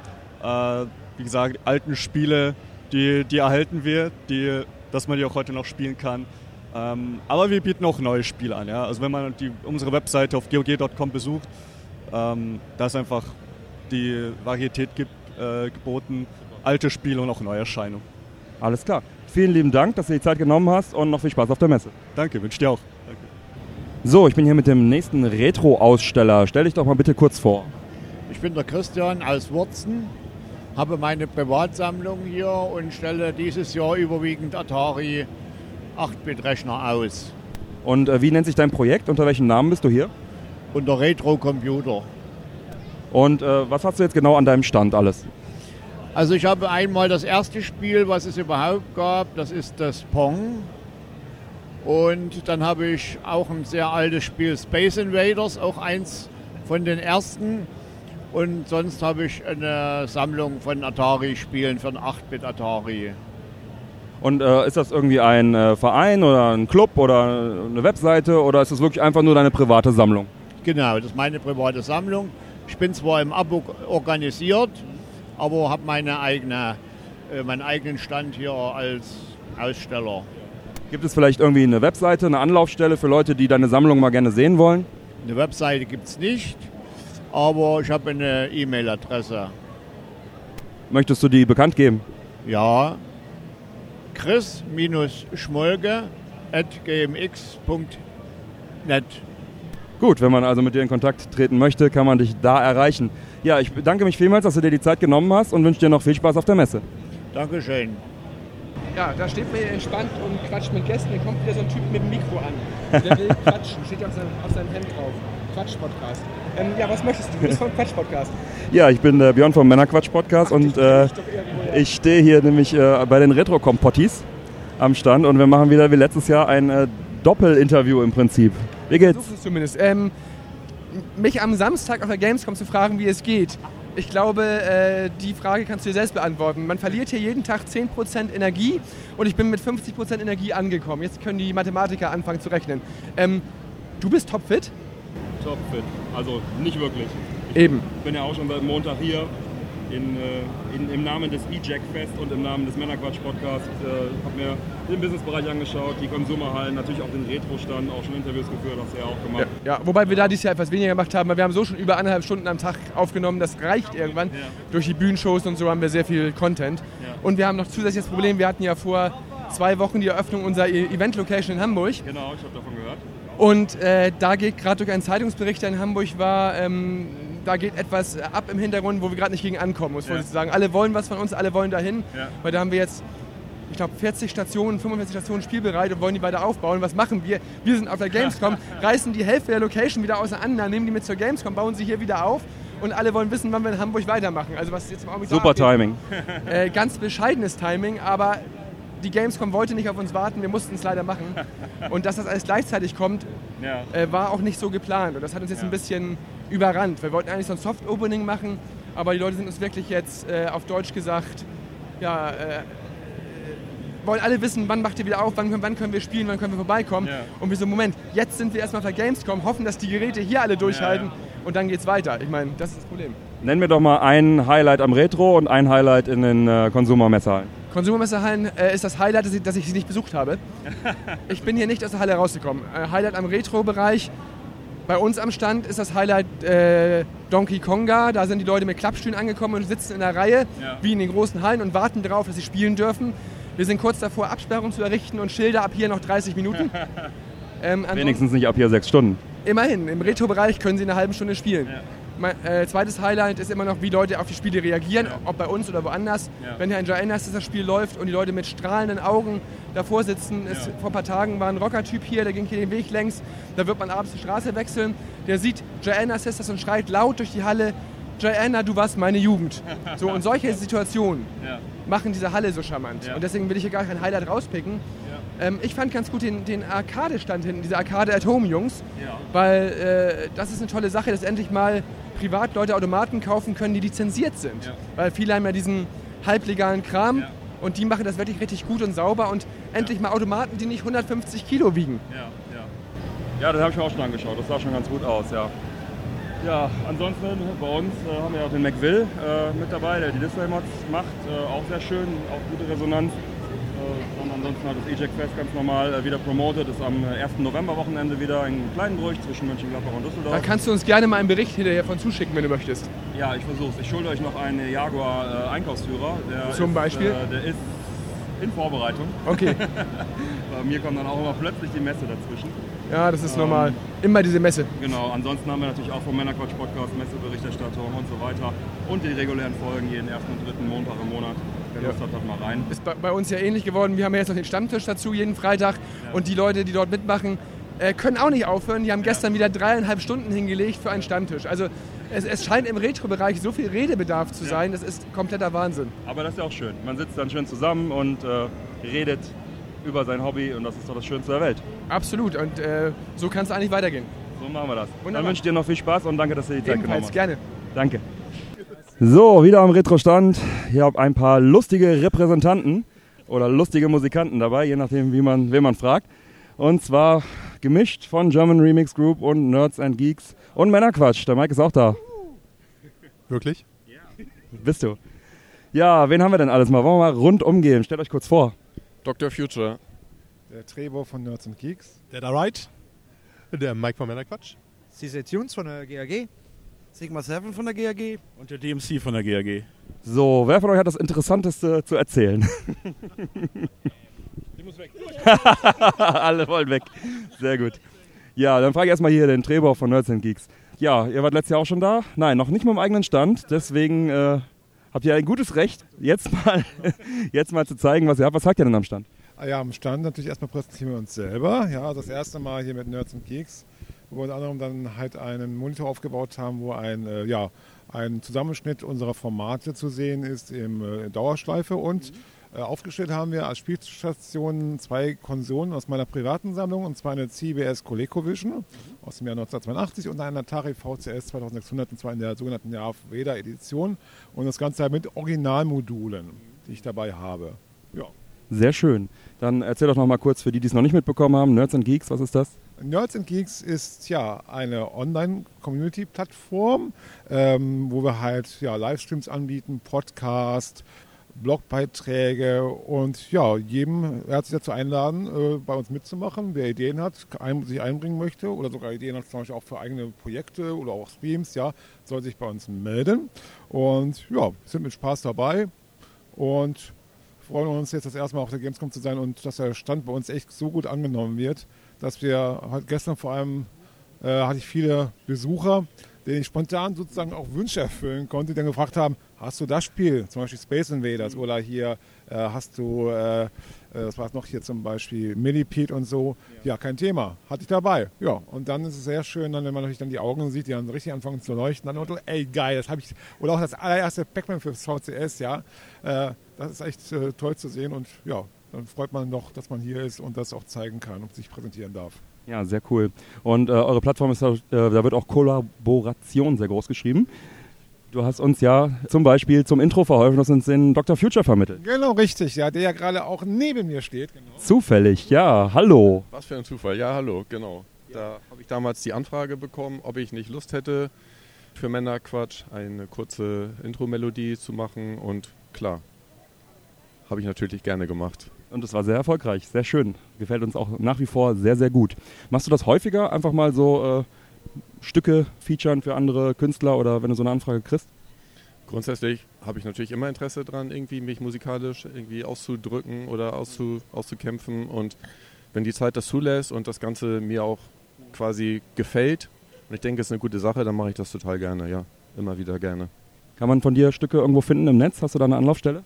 Ja, ich bin ein Mitglied bei der German Remix Group. Das heißt, auf germanremixgroup.de findet man alle meine Stücke oder die Links zu anderen Plattformen.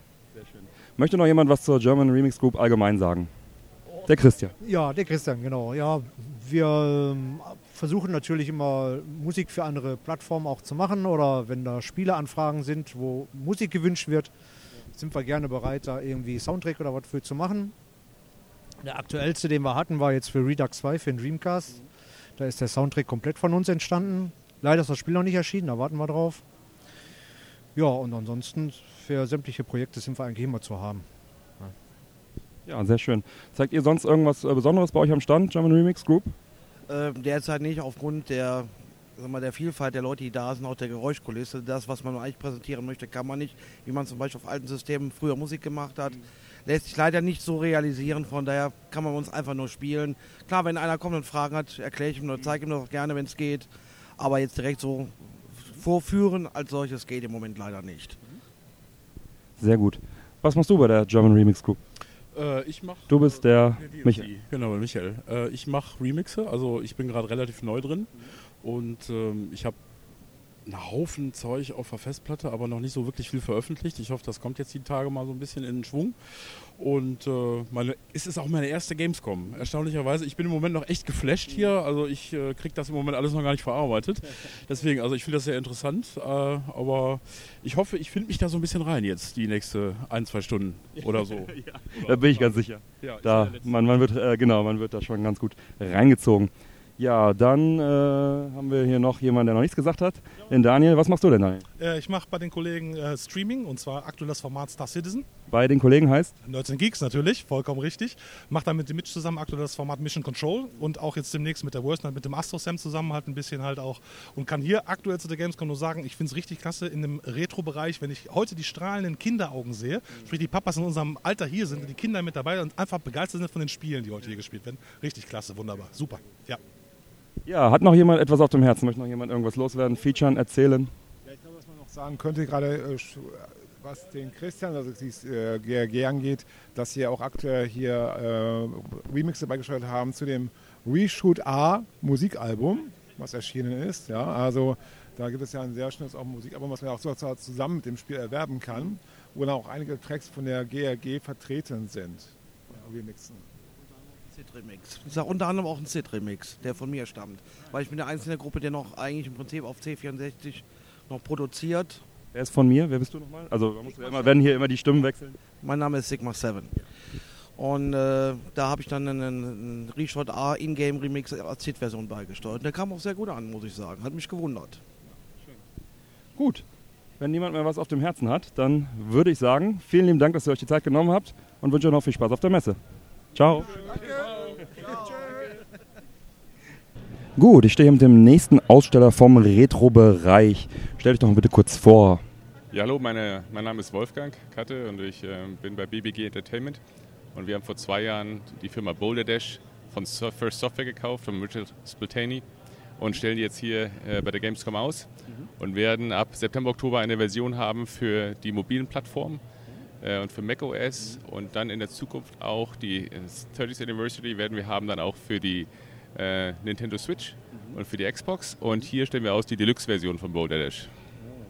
Ich habe gesehen, äh, auf verschiedenen Geräten, NES habe ich gesehen, ähm, äh, diese Deluxe-Version gibt es dann auf verschiedenen Geräten auch? Ja, das war eben, was ich sagte. Das ist auf den Mobilversionen und auf macOS. Yeah. Zu Anfang jetzt hier im September, Oktober, was, hier, was du auch sehen kannst yeah. bei uns. Und es ist einfach eine, ja, von, von 84 bis heute zeigen wir das entsprechend. Auf der, auf der Mini C64 sind wir vorinstalliert sogar schon, die jetzt rausgekommen ist vor anderthalb Jahren, glaube ich, ungefähr. Auf der Nintendo, äh, DS sind wir auch verfügbar und jetzt entsprechend auf den neuen Geräten, die jetzt auch genutzt werden. Das ist ja spannend. Und da habt ihr also die ganzen Rechte erworben und wenn jetzt jemand einen Boulder Dash anfertigen muss, dann muss er zu euch. Will, dann kommt er zu euch. Genau, genau. Wir haben vom First Software, vom Just Pretending, wie gesagt, die, die Firma gekauft. Äh, und der Chris äh, Lieper, ne, sorry, der, der, Peter Lieper und der, der Chris, äh, den anderen Namen habe ich jetzt vergessen, gerade der dementsprechend das äh, Spiel damals entwickelt für in 84 und der Stefan Behrensen, dem die Firma BBG Entertainment gehört, der hat es vor zwei Jahren gekauft mit allen Rechten und jetzt wollen wir es entsprechend weiterführen wirklich auch mit der Historie im Hinterkopf, wie es 84 mhm. anfing. Und wir merken, dass die Leute wirklich Spaß daran haben, diese Retro-Dynamik zu erleben. Kannst du vielleicht noch was über den Inhalt dieser Deluxe-Version dann erzählen oder über die mobile Version? Was unterscheidet sich? Ist es immer noch das klassische äh, Spielprinzip von damals? Das, das Prinzip ist das gleiche, dass der Rockford letztendlich Diamanten sucht und durch die Höhlen sich graben muss, den Steinen ausweichen muss, den Tieren ausweichen muss, die Tiere mit den Steinen erschlagen kann, die ihm was Böses wollen. Das Prinzip ist das gleiche, aber die, die, die Grafik ist natürlich viel, viel moderner. Wir haben einen neuen Rockford dargestellt. Man kann den, den Rockford kann man customizen, sodass man wirklich den so hat, wie man ihn gerne möchte als Spieler. Und das sind einfach schöne neue Welten, 20 Stück ungefähr, glaube ich. Äh, und äh, das macht einfach Spaß, dass du da wechseln kannst und dann die verschiedenen Levels erreichen kannst. Und äh, ist das so ein äh, einmal bezahlen und besitzen oder äh, free und dann In-App-Purchases? Das ist free und dann im äh, In-App-Purchases entsprechend kannst du dann Goldbarren kaufen, kannst du weitere Bereiche freischalten. Aber du kannst schon viel, viel machen mit der freien Version. Und dann hoffen wir natürlich, dass die Leute auch dann wirklich da reingehen und dann, dann gefangen werden und sagen, oh, ich habe da so viel Spaß dran, dass sie auch dann irgendwann mal äh, ein paar Dinge dazu kaufen, damit wir auch ein bisschen Geld verdienen dürfen. Und äh, wann äh, kommt das raus? Das ist jetzt September, Oktober, kommt die Version raus für die, für die äh, mobilen Version und für die Mac-Version. Und dann in der Sukzession kommen entsprechend andere Versionen raus dann noch. Was ist dann das nächste direkt, die nächste Version? Die 30th Anniversary für entsprechend die Nintendo Switch und für, für ähm, die Xbox. Und was danach kommt, müssen wir schauen, welche, ob wir jetzt dann die, die Deluxe-Version noch für andere Plattformen darstellen, müssen wir einfach gucken, wie sich das, wie das ankommt und was sich dann ergibt, auch wo wir äh, am besten aufkommen, wie wir es multiplizieren können. Okay, also andere Retro-Plattformen sind da auch nicht ausgeschlossen? Nee, bestimmt, ja, nichts ist ausgeschlossen. Ne? Also wenn, wenn, wenn das angenommen wird, gut, und dann wird sicherlich dann entsprechend geschaut, wo können wir noch ein paar Leute erreichen, die Spaß an Retro-Spielen hätten und äh, dann werden wir da auch sicherlich hingehen, wenn das machbar ist für uns. Habt ihr schon mal über die neue Amico, Intellivision Amico nachgedacht? Das kann ich dir tatsächlich nicht beantworten, das, das weiß ich nicht. Ähm, aber ich werde mit dem Stefan darüber sprechen, wenn er das hier hört, ob das eine Option ist. Aber wenn, wenn ihr sagt, das wäre was, was irgendwie interessant sein könnte und man kann das technisch darstellen, dann ist es sicherlich eine, eine Option. Ja, die ist eine neue Retro-Plattform, sage ich mal, die rauskommt mit moderner 2D-Grafik, äh, die am 10.10.20 rauskommt. Und ich glaube, die suchen auch noch dringend äh, ein paar Spiele in der Richtung. Glaube ich, Preisrange zwischen 1 und 10 Dollar. Und äh, das könnte vielleicht was sein für euch. Ja, vielleicht kannst du ja schon mal denen unsere Karte geben, dann können die uns anschreiben und dann werden wir sicherlich gerne mit denen ins Gespräch gehen, gar keine Frage. Ja, machen wir gerne. Gut, ähm, ja, hast du ansonsten noch was, was du uns mitteilen möchtest? Nein, ich, äh, was, was ich nur sagen kann, ja, auf der Gamescom äh, ist es einfach eine, eine, richtig schöne Erfahrung, weil man merkt, dass Leute, die vielleicht in den 70ern, spät 60ern geboren sind, vielleicht auch 80ern geboren sind, die das Spiel gespielt haben auf irgendeiner Plattform, Konsole, die kommen jetzt mit ihren Kitties hier an und sagen, guck mal, das habe ich damals schon gespielt. Und äh, man merkt sofort, dass da eine positive Atmosphäre ist. Das ist einfach, das, das macht Spaß, das zu sehen. Ähm, weil die Leute sagen, ah, das ist klasse und das ist mal was Altes und das irgendwie in, in neue Form gebracht, das macht ja wieder Spaß. Und anders als die Ballerspiele, die draußen sind, muss man da ein bisschen nachdenken. Äh, und es ist auch eher von dem, von dem Spieler gesteuert. Du bist nicht so in der Passivität, du kannst aktiv steuern und wirst nicht berieselt so stark von den verschiedensten Grafiken, sondern du kannst es wirklich selber steuern. Ja, wunderbar.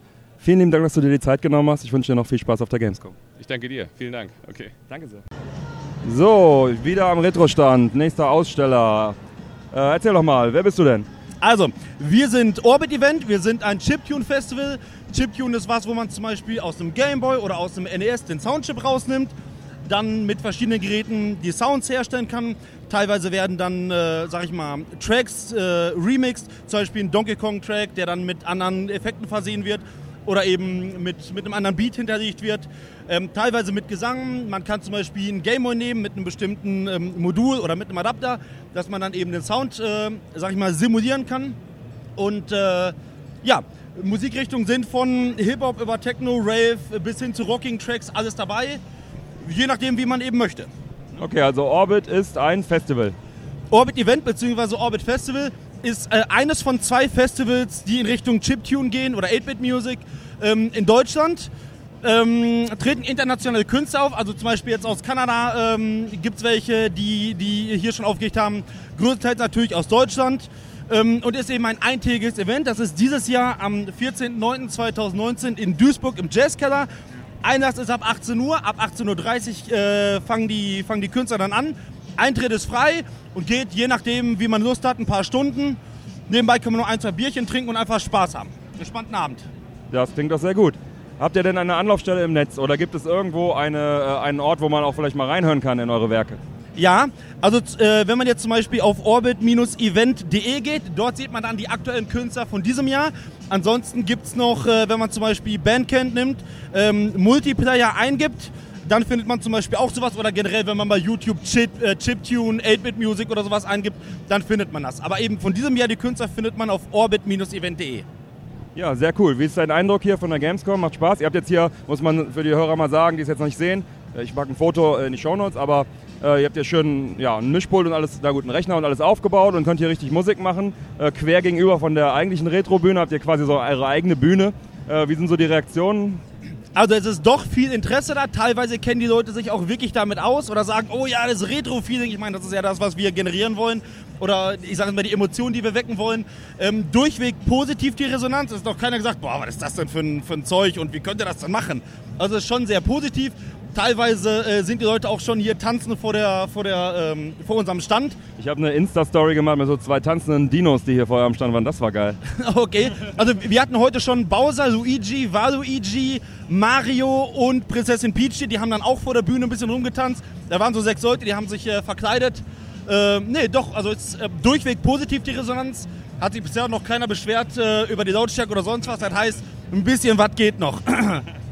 Sehr, sehr gut. Ja, dann vielen Dank, dass du dir die Zeit genommen hast und noch viel Spaß auf der Messe. Danke fürs Interview und gleichfalls. Danke. So, nächster Aussteller hier im Retro-Bereich von den Retro-Nerds Münsterland habe ich hier den Frank, den Flipper Frank. Erzähl doch mal, ihr habt hier ein paar schöne Automaten stehen. Ähm, seid das erste Mal dabei. Äh, was, was macht ihr? Seid ihr ein Verein auch? Ja, hi. Also erstmal, wir sind ein Verein. Wir sind ein eingetragener Verein. Wir haben sogar die Gemeinnützigkeit bekommen. Sind wir sehr stolz drauf. Ne, haben wir verliehen bekommen von unserem zuständigen Finanzamt.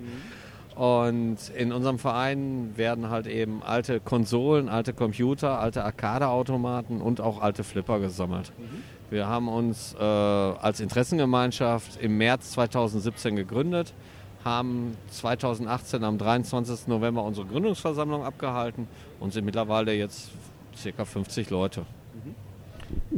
Ja, wir betreiben halt bei uns in Frieden im westlichen Münsterland direkt an der niederländischen Grenze ja, unser Vereinsheim. Wir haben da eine relativ große Arkade drin. Ich würde sagen, die größte Arcade in NRW.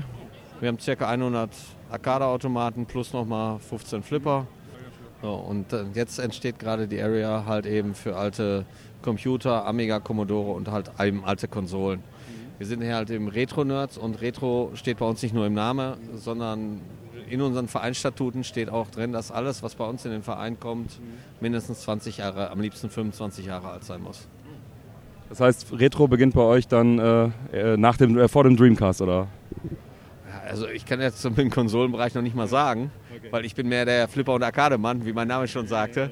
Ich bin halt eben Kind von Automatenaufstellern und ich hatte nie Konsolen. Das war bei uns verpönt. Sehr schön, sehr schön. Ähm, euer Vereinsheim, kann da jeder vorbeischauen, vielleicht gegen einen kleinen Beitrag oder wie ist das geregelt bei euch? Also, wir sind gerade daran, die Nutzungsänderung für unser Vereinsheim durchzukriegen. Ab da wird es dann komplette Öffnungstage geben. Die werden dann wahrscheinlich äh, samstags und Sonntag sein, allerdings auf zwei Wochenenden verteilt. ja, das ist zu hardcore. Wenn du einen Samstag, einen Sonntag, das Wochenende ist tot, das ist richtig scheiße. Und vor allen Dingen, was samstags kaputt geht, hast du sonntags noch nicht fertig. Du brauchst ja wieder Zeit. Wir haben halt sehr, sehr viele alte Arcades und wir haben sehr, sehr viele elektromechanische Sachen dabei. Wir haben über 20 elektromechanische alte Kisten. Und die fallen halt mal gerne aus. Ne? Das ist schon so. Ja, finde ich ein super Projekt, echt klasse, dass da Leute sich dafür äh, einsetzen, noch auch diese Hardware dann zu erhalten und so weiter, zu pflegen. Und ich freue mich da schon, äh, wenn ihr das durch habt, da auch mal vorbeizukommen. Ja, du kannst natürlich, bis dass wir Öffnungstage haben, kannst du gerne jeden Mittwoch, jeden Freitag mal vorbeikommen. Ab 19.30 Uhr sind Vereinsabende und die gestalten wir immer sehr, sehr offen. Also wir haben da noch keinen rausgeschmissen, der nicht zum Verein gehörte. Brauchten wir bisher auch noch nicht, weil sich alle benommen haben. Und ja, bei uns ist eigentlich jeder willkommen. Das ist einfach mal so gucken, anschauen. Es gibt auch eine Menge zu sehen. Also ich finde es immer lustig, wenn Leute zu uns kommen und sagen, ich wollte mal gucken, ich habe eine Viertelstunde. Ich habe noch keinen gesehen, bei dem es reichte. Wirklich nicht. Gestern war einer da, der sagte, ah, ich gehe nur eine Minute runter, ich schließe mein Fahrrad nicht ab. Ich sage, schließ ab. Ja. er dann abgeschlossen, war auch ein tolles E-Bike. Äh, hätte ich sowieso abgeschlossen, selbst für eine Minute, aber der war dann auch wirklich mit seiner Frau, ich glaube, die sind anderthalb Stunden geblieben und er sagte dann, er kommt wieder. Also ist schon, ist schon cool.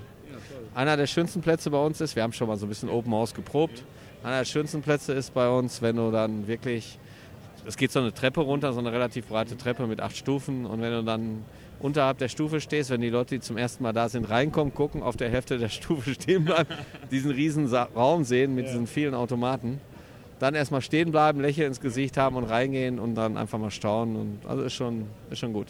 Man kann uns eigentlich am besten über unsere Facebook-Seite erreichen. Wir sind halt eben Retro Nerds Münsterland auf Facebook hervorragend. Da gibt es sehr, sehr viele Videos und noch mehr Bilder. Mhm. Und ich glaube, da kann jeder schon mal sehen, worum es bei uns geht und was wir da auch wirklich stehen haben. Die Facebook-Seite ist einfach Retro Nerds und dann da, wo die vielen Automaten sind, das seid ihr. Retro Nerds Münsterland. Das ist die Facebook-Seite. Alles klar. Ja, vielen lieben Dank, dass du dir die Zeit genommen hast. Äh, spannende Einblicke. Äh, habt auf jeden Fall einen Follower gerade dazu gekriegt, mindestens. ähm, ja, und äh, dann wünsche ich dir noch viel Spaß auf der Messe. Ja, ich hoffe, dass du bald mal bei uns vorbeikommst. Ihr könnt auch gerne mal von uns live senden. Also wenn wir da irgendwie öffnen oder so an dem Wochenende, dann wird dann wahrscheinlich sowieso an drei Tagen erst stattfinden als an einem oder an zwei. Du wirst über Facebook mitkriegen. Klingt nach einem Plan. Alles klar, vielen lieben Dank. Gerne. Ciao. Ciao. Ich habe jetzt hier den Jo Hesse ge getroffen am Retro-Stand und ha habe ihn von ein paar äh, äh, Selfies äh, weggeeist sozusagen. Hi. Hallo, aber du bist mehr außer Atem als ich gerade, stelle ich fest. Ja, ich. Äh, das, äh, äh, fünfter Tag Messe. Da schreien Leute. Da schreien Leute. Du bist jetzt schon auch das ein oder andere Mal über den Retro-Stand gewandert. Was hast du denn alles angeschaut? Tatsächlich noch weniger, als ich gerne möchte. Ja, ich habe jetzt gerade lange mit Christian von äh, Retro Places gequatscht ja. über seine ja, auch privaten Ansichten und sonst was. Also wir sind ja schon auf einer Wellenlänge, hat mich gefreut, ihn mal wiederzusehen. Ja, und ansonsten, es gibt jede Menge coole Spiele. Also ich möchte jetzt keins speziell hervorheben. Ne? Und hast du sonst auch was von der Messe schon gesehen? Ja, es ist Samstag. Natürlich habe ich schon in der Messe was gesehen. Kann ja sein, dass du irgendwie im Pressebereich festhängst und Selfie, Selfie, Selfie und nicht zum Gucken kommst. Na, im Pressebereich ist das, ist das okay. Also hier draußen natürlich ein bisschen mehr. Nee, äh, die ersten zwei Tage habe ich wirklich genutzt, um neue Spiele mir anzuschauen. Äh, jede Menge. Bei Microsoft zum Beispiel, Blair Witch habe ich aufgenommen, da bringen wir auch noch ein kleines Video. Sehr gruselig, kann ich empfehlen. Ja. Und äh, ja, den neuen Trailer von Death Stranding, da gab es ja hier am Stand noch eine weitere Sequenz zu sehen, die bei der Opening Night nicht gezeigt wurde. Ja. Wie fandest du denn? Ich fand den ein bisschen befremdlich, ehrlich gesagt, da mit diesen Babys-Containern. Äh, Je verrückter, desto besser. Ja. Nee, das finde ich schon gut. Ich weiß nur noch nicht genau, auf was das rausläuft. Ob das Spiel jetzt gut wird. Weißt du, die, die Leute werden schon sehr gehypt und kann das Spiel dann nachher da mithalten. Weil zum Beispiel auch, da gehen ja auch die Meinungen auseinander, was da jetzt an Gameplay erstmals gezeigt wurde, hat mich jetzt nicht umgehauen. Also ich finde jetzt nicht, dass die Welt sehr detailliert war. Es kann gut werden, muss aber nicht. Ja, also steht alles noch offen. Cyberpunk? Ja, geil. Sieht geil aus. Auch da muss man natürlich abwarten. Es durfte noch keiner selbst spielen. Das sind immer die Entwickler. Äh, was passiert, wenn man statt nach rechts nach links geht? Keiner weiß es. Also abwarten, aber es sieht sehr gut aus. Und nach dem, was die vorher abgeliefert haben, glaube ich auch dran, dass sie das Zeug dazu haben, jetzt auch wieder ein geiles Spiel rauszubringen. Weißt ich war damals schon da, als die noch an Witcher 3 programmiert haben und als ich da im Studio rumlief, dann hieß es so, jetzt gehen wir hier durch zwei Räume. Die Leute bitte nicht ansprechen, die arbeiten an einem anderen Spiel, ja. Und so an der Wand hingen so Cyberpunk-Fotos äh, äh, und sowas. Da dachte ich mir, okay, ich weiß, an was die arbeiten. ja, geil. Ja, cool. Was steht jetzt noch bei dir an? Jetzt noch, nur noch privat rumrennen oder hast du auch noch Verpflichtungen? Ja, gestern haben wir ja unseren ewigen Livestream gemacht. Zum dritten Mal jetzt hier von der Gamescom, vom Meet and Greet von Kronk. Und da bin ich natürlich auch noch etwas platt. Also der ging ja morgens früh los bis abends, keine Ahnung, ich habe nicht mehr auf die Uhr geguckt, irgendwann nach neun oder so. Ja, also sehr lang, sehr schön auch, sehr anstrengend, aber wirklich sehr schön, die lieben Leute da zu treffen. Und heute hatte ich jetzt nur noch so einen äh, Livestream-Termin, wo ich ein Gast war. Also da musste ich mich weiter um nichts kümmern. Jetzt werde ich gleich mit Sven noch einen Podcast aufnehmen und mir noch ein paar Stände angucken. Unter anderem hier noch im Retro-Bereich bin ich ja auch noch weiter nicht groß zugekommen. Ja, das, dann war es das auch. Dann will ich dich auch nicht weiter davon abhalten. Vielen Dank, dass du dir kurz die Zeit genommen hast. Ich wünsche dir noch viel Spaß auf der Messe. Ja, sehr gerne, immer wieder. Danke dir. So, nächster Aussteller im Retro-Bereich. Da haben wir den Stefan. Wir haben letztes Jahr schon gesprochen, da hast du mir den Abuk erklärt und schmackhaft gemacht. Jetzt bist du mit deinem anderen Projekt Bitte 8-Bit hier. Erklär doch mal, was ist das denn? Bitte 8-Bit ist nichts anderes als ein Treffen, was stattfindet im Raum Göttingen. Wir haben uns äh, jetzt zweimal getroffen. Einmal 2018 war das erste Treffen. Mein Arbeitskollege hatte mich darauf angesprochen, würde gerne mal ein Treffen machen. Ich war da erst nicht so begeistert, aber es war total klasse. Und dann musste natürlich ein zweites Treffen folgen. Ja, super. Und äh, was, was wird auf diesem Treffen so gemacht? Ihr zockt dann da 8-Bit-Konsolen, nehme ich an, dem Namen entsprechend? Genau so sieht das aus. Es sieht aber auch so aus, wir basteln da, wir programmieren da, was man alles so mit den Maschinen macht. Fachsimpeln, äh, über neue Entwicklungen unterhalten, über alte Zeiten unterhalten und einfach Spaß haben. Ja, das klingt doch alles sehr vielversprechend. Habt ihr da auch Programm, Rahmenprogramm, Gäste, irgendwie sowas? Äh, wie kann ich mir das vorstellen? Wenn ich jetzt da hinkomme, wie oft findet das statt? Es findet einmal jährlich statt. Wir wollen das so handhaben, dass wir es die erste Jahreshälfte machen, mhm. dass wir möglichst äh, äh, das so hinkriegen, dass wir uns nicht mit äh, anderen Treffen überschneiden, um halt auch interessante Leute aus der 8-Bit-Szene mhm. zu haben oder äh, auch für Leute, die sich für 8-Bit interessieren, mhm. dass wir die dafür gewinnen können, dass sie nicht irgendwo anders sind. Bei uns ist quasi jeder willkommen, egal was für eine 8-Bit-Maschine er hat oder äh, wenn er einfach 8-Bit-Interesse hat, mhm. ne, dass er zum Beispiel mit seinem PC daherkommen kann, kriegt den 8-Bit-Emulator drauf, kriegt auf 8-Bit was gezeigt oder kann da eben was mit erleben ja, wir machen ein Rahmenprogramm, so was wir also auf freiwilliger Basis haben, quasi mit Vorträgen. Ähm, ein Programmierprojekt oder Wettbewerb haben wir gemacht äh, in 2018. Das war so eine spontane Idee. Ähm, das magische Zahlenquadrat nach Albrecht Dürer, das darzustellen auf einer 8-Bit-Maschine natürlich. Emulator geht äh, dann auch, ja, wer 8-Bit, ein 8-Bit-Originalgerät hat, ist natürlich umso besser. Dieses Jahr hatten wir ähm, die Türme von Hanoi. Ne, das, es war super klasse. Es hat unheimlichen Spaß gemacht und äh, der, äh, die Vorträge dazu, mhm. ne, wie es programmiert wurde, mhm. das fand ich persönlich auch besonders interessant und die Leute, die sich das angeguckt haben, da hat das auch äh, gutes Feedback gefunden. Sehr, sehr schön. Was zeigt ihr jetzt hier bei euch am Stand? Äh, hier am Stand habe ich natürlich die Atari 8-Bit-Computer. Ich habe diesmal einen 600 XL dabei und den 800 XL. Den 800er habe ich leider nicht dabei. Mhm. Und äh, mein äh, Kollege, der hat die äh, Sinclair Spectrum dabei. Mhm. Wenn man jetzt äh, mehr über das Treffen erfahren möchte, äh, wenn man jetzt denkt, hey, das ist interessant, wie kann man denn da sich im Netz weiter informieren? Genau, im Netz guckt man da am besten auf www.bitte-8-bit.de. Alles klar. Ja, das klingt doch gut. Äh, hast du sonst noch etwas auf dem Herzen, was du loswerden möchtest? Ja, also wer da kommen möchte, ähm, wir haben auf der Seite stehen, da kann man sich anmelden, eine Mailadresse run, run at bitte minus 8-bit.de. Mhm. Ist ein bisschen holprig. da kann man auch Fragen stellen und äh, da kriegt man auch Infos, falls man noch was wissen möchte, über äh, das, was an organisatorischen Hinweisen mhm. schon draufsteht. Mhm. Ja, super. Dann vielen lieben Dank, dass du dir die Zeit genommen hast. Dann wünsche ich dir noch viel Spaß in den letzten Stunden der Gamescom. Vielen Dank, vielen Dank für das Interview. Danke, danke. Ich stehe jetzt hier wieder am Retro-Stand mit dem Vernunftmensch. Hallo, Vernunftmensch. Ja, das bin ich, ja. Was äh, zeigst du denn hier am Retro-Stand?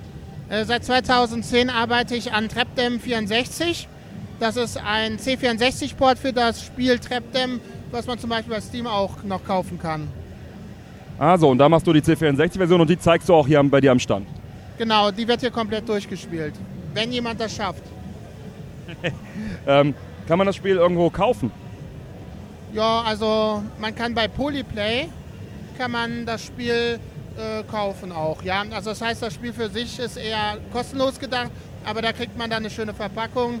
Und äh, was auch eine Besonderheit des Spiels ist, das kann man nicht nur unbedingt mit Tastatur spielen, sondern auch mit einem SNES-Controller, der umgebaut ist. Und den kann man bei Polyplay auch erwerben. Alternativ kann man auch den sich selbst basteln. Da gibt es Anleitungen im Netz. Sehr gut, sehr gut. Wo kann man das Spiel denn kostenlos runterladen? Auch bei Polyplay? Äh, das Spiel für sich kann man kostenlos unter www.trepdem64.de runterladen. Das ist meine Seite für den, für den C64-Port. Ja, sehr cool. Vielen lieben Dank, äh, dass du dir die Zeit genommen hast und ich wünsche dir noch viel Spaß auf der Messe. Dankeschön. Die nächsten Aussteller am Retro-Stand sind da. Das Ganze nennt sich Nerds Online und ihr habt Vitrinen. Erzähl doch mal, was zeigt ihr denn auf der Gamescom 2019? Also dieses Jahr haben wir insgesamt schon drei Themen, die wir ausstellen können. Ähm, wobei man dazu sagen muss, dass wir auch mit einem anderen Unternehmen, der Schreibfabrik, zusammen äh, mit dem René Meyer äh, eine Vitrine ausstellen zum Thema Gameboy. Die stellen wir gemeinsam aus. Äh, dann haben wir einmal Tomb Raider, die komplette Chronik dazu. Und äh, Dragon Quest, eine äh, große Sammlung zu dieser Spieleserie. Schön. Ähm, das Projekt Nerds Online, ähm, das machst du ja nicht alleine. Ähm, wir stehen hier auch äh, zu zweit, deswegen, äh, wer ist denn alles äh, Teil? Einmal du, wer, du bist der? Genau, ich bin der Alex und ähm, in Kombination mit dem Manuel stellen wir gemeinsam als Nerds Online aus. Du bist der Manuel. Hallo Manuel. Genau, hallo Björn, hallo Mike. Ich freue mich, euch kennenzulernen. Ja, wir freuen uns auch. Wir hatten im Vorfeld ja schon ein bisschen Kontakt. Wie lange macht ihr denn schon die Ausstellung unter dem Namen Nerds Online? Ihr seid ja schon Veteranen im Prinzip. Ja, das ist jetzt ähm, dieses Jahr schon das siebte Jahr in Folge, wo wir unter dem Namen Nerds Online ausstellen. Man muss dazu sagen, im letzten Jahr ähm, hatten wir alle Aussteller interviewt mit dem kleinen Sternchen, was ich auch gesagt hatte. Äh, wir haben einige Vitrinenaussteller nicht gefunden und da wart ihr zum Beispiel dabei. Deswegen äh, umso schöner, dass wir das jetzt nachholen konnten. Ist denn geplant, dass ihr das weitermacht? Auch äh, vielleicht auch unter demselben Namen oder? Ja, auf jeden Fall. Also wir haben da auch schon Ideen, wie wir die nächsten zwei Jahre äh, gestalten wollen. Also ganz intensiv jetzt ähm, besprechen wir schon, wie es nächstes Jahr aussehen könnte. Und fürs übernächste Jahr gibt es schon so grobe Ideen. Wow, da seid ihr ja gut im Vorlauf. Das ist ja cool. Ja, der Manuel, der hat ja auch noch ein, ein ja, wie sagt man, Nebenprojekt oder ein zweites Hauptprojekt. Ähm, erzähl uns doch davon mal. Ja, ich habe ein äh, Nebenprojekt am Lauf neben meinem Hauptberuf und zwar www.sammlerschutzhöhen.de. Und zwar kann man bei mir Schutzhöhen für Sammlerobjekte bekommen und zwar Maßanfertigung. Das heißt, egal was ihr sammelt, es müssen nicht nur Videospiele sein, es kann auch genauso gut Filme sein, LPs, Figuren, Trading Card Games. Vielleicht gibt es auch jemanden, der Gummientchen sammelt, das weiß ich ja nicht. Ne?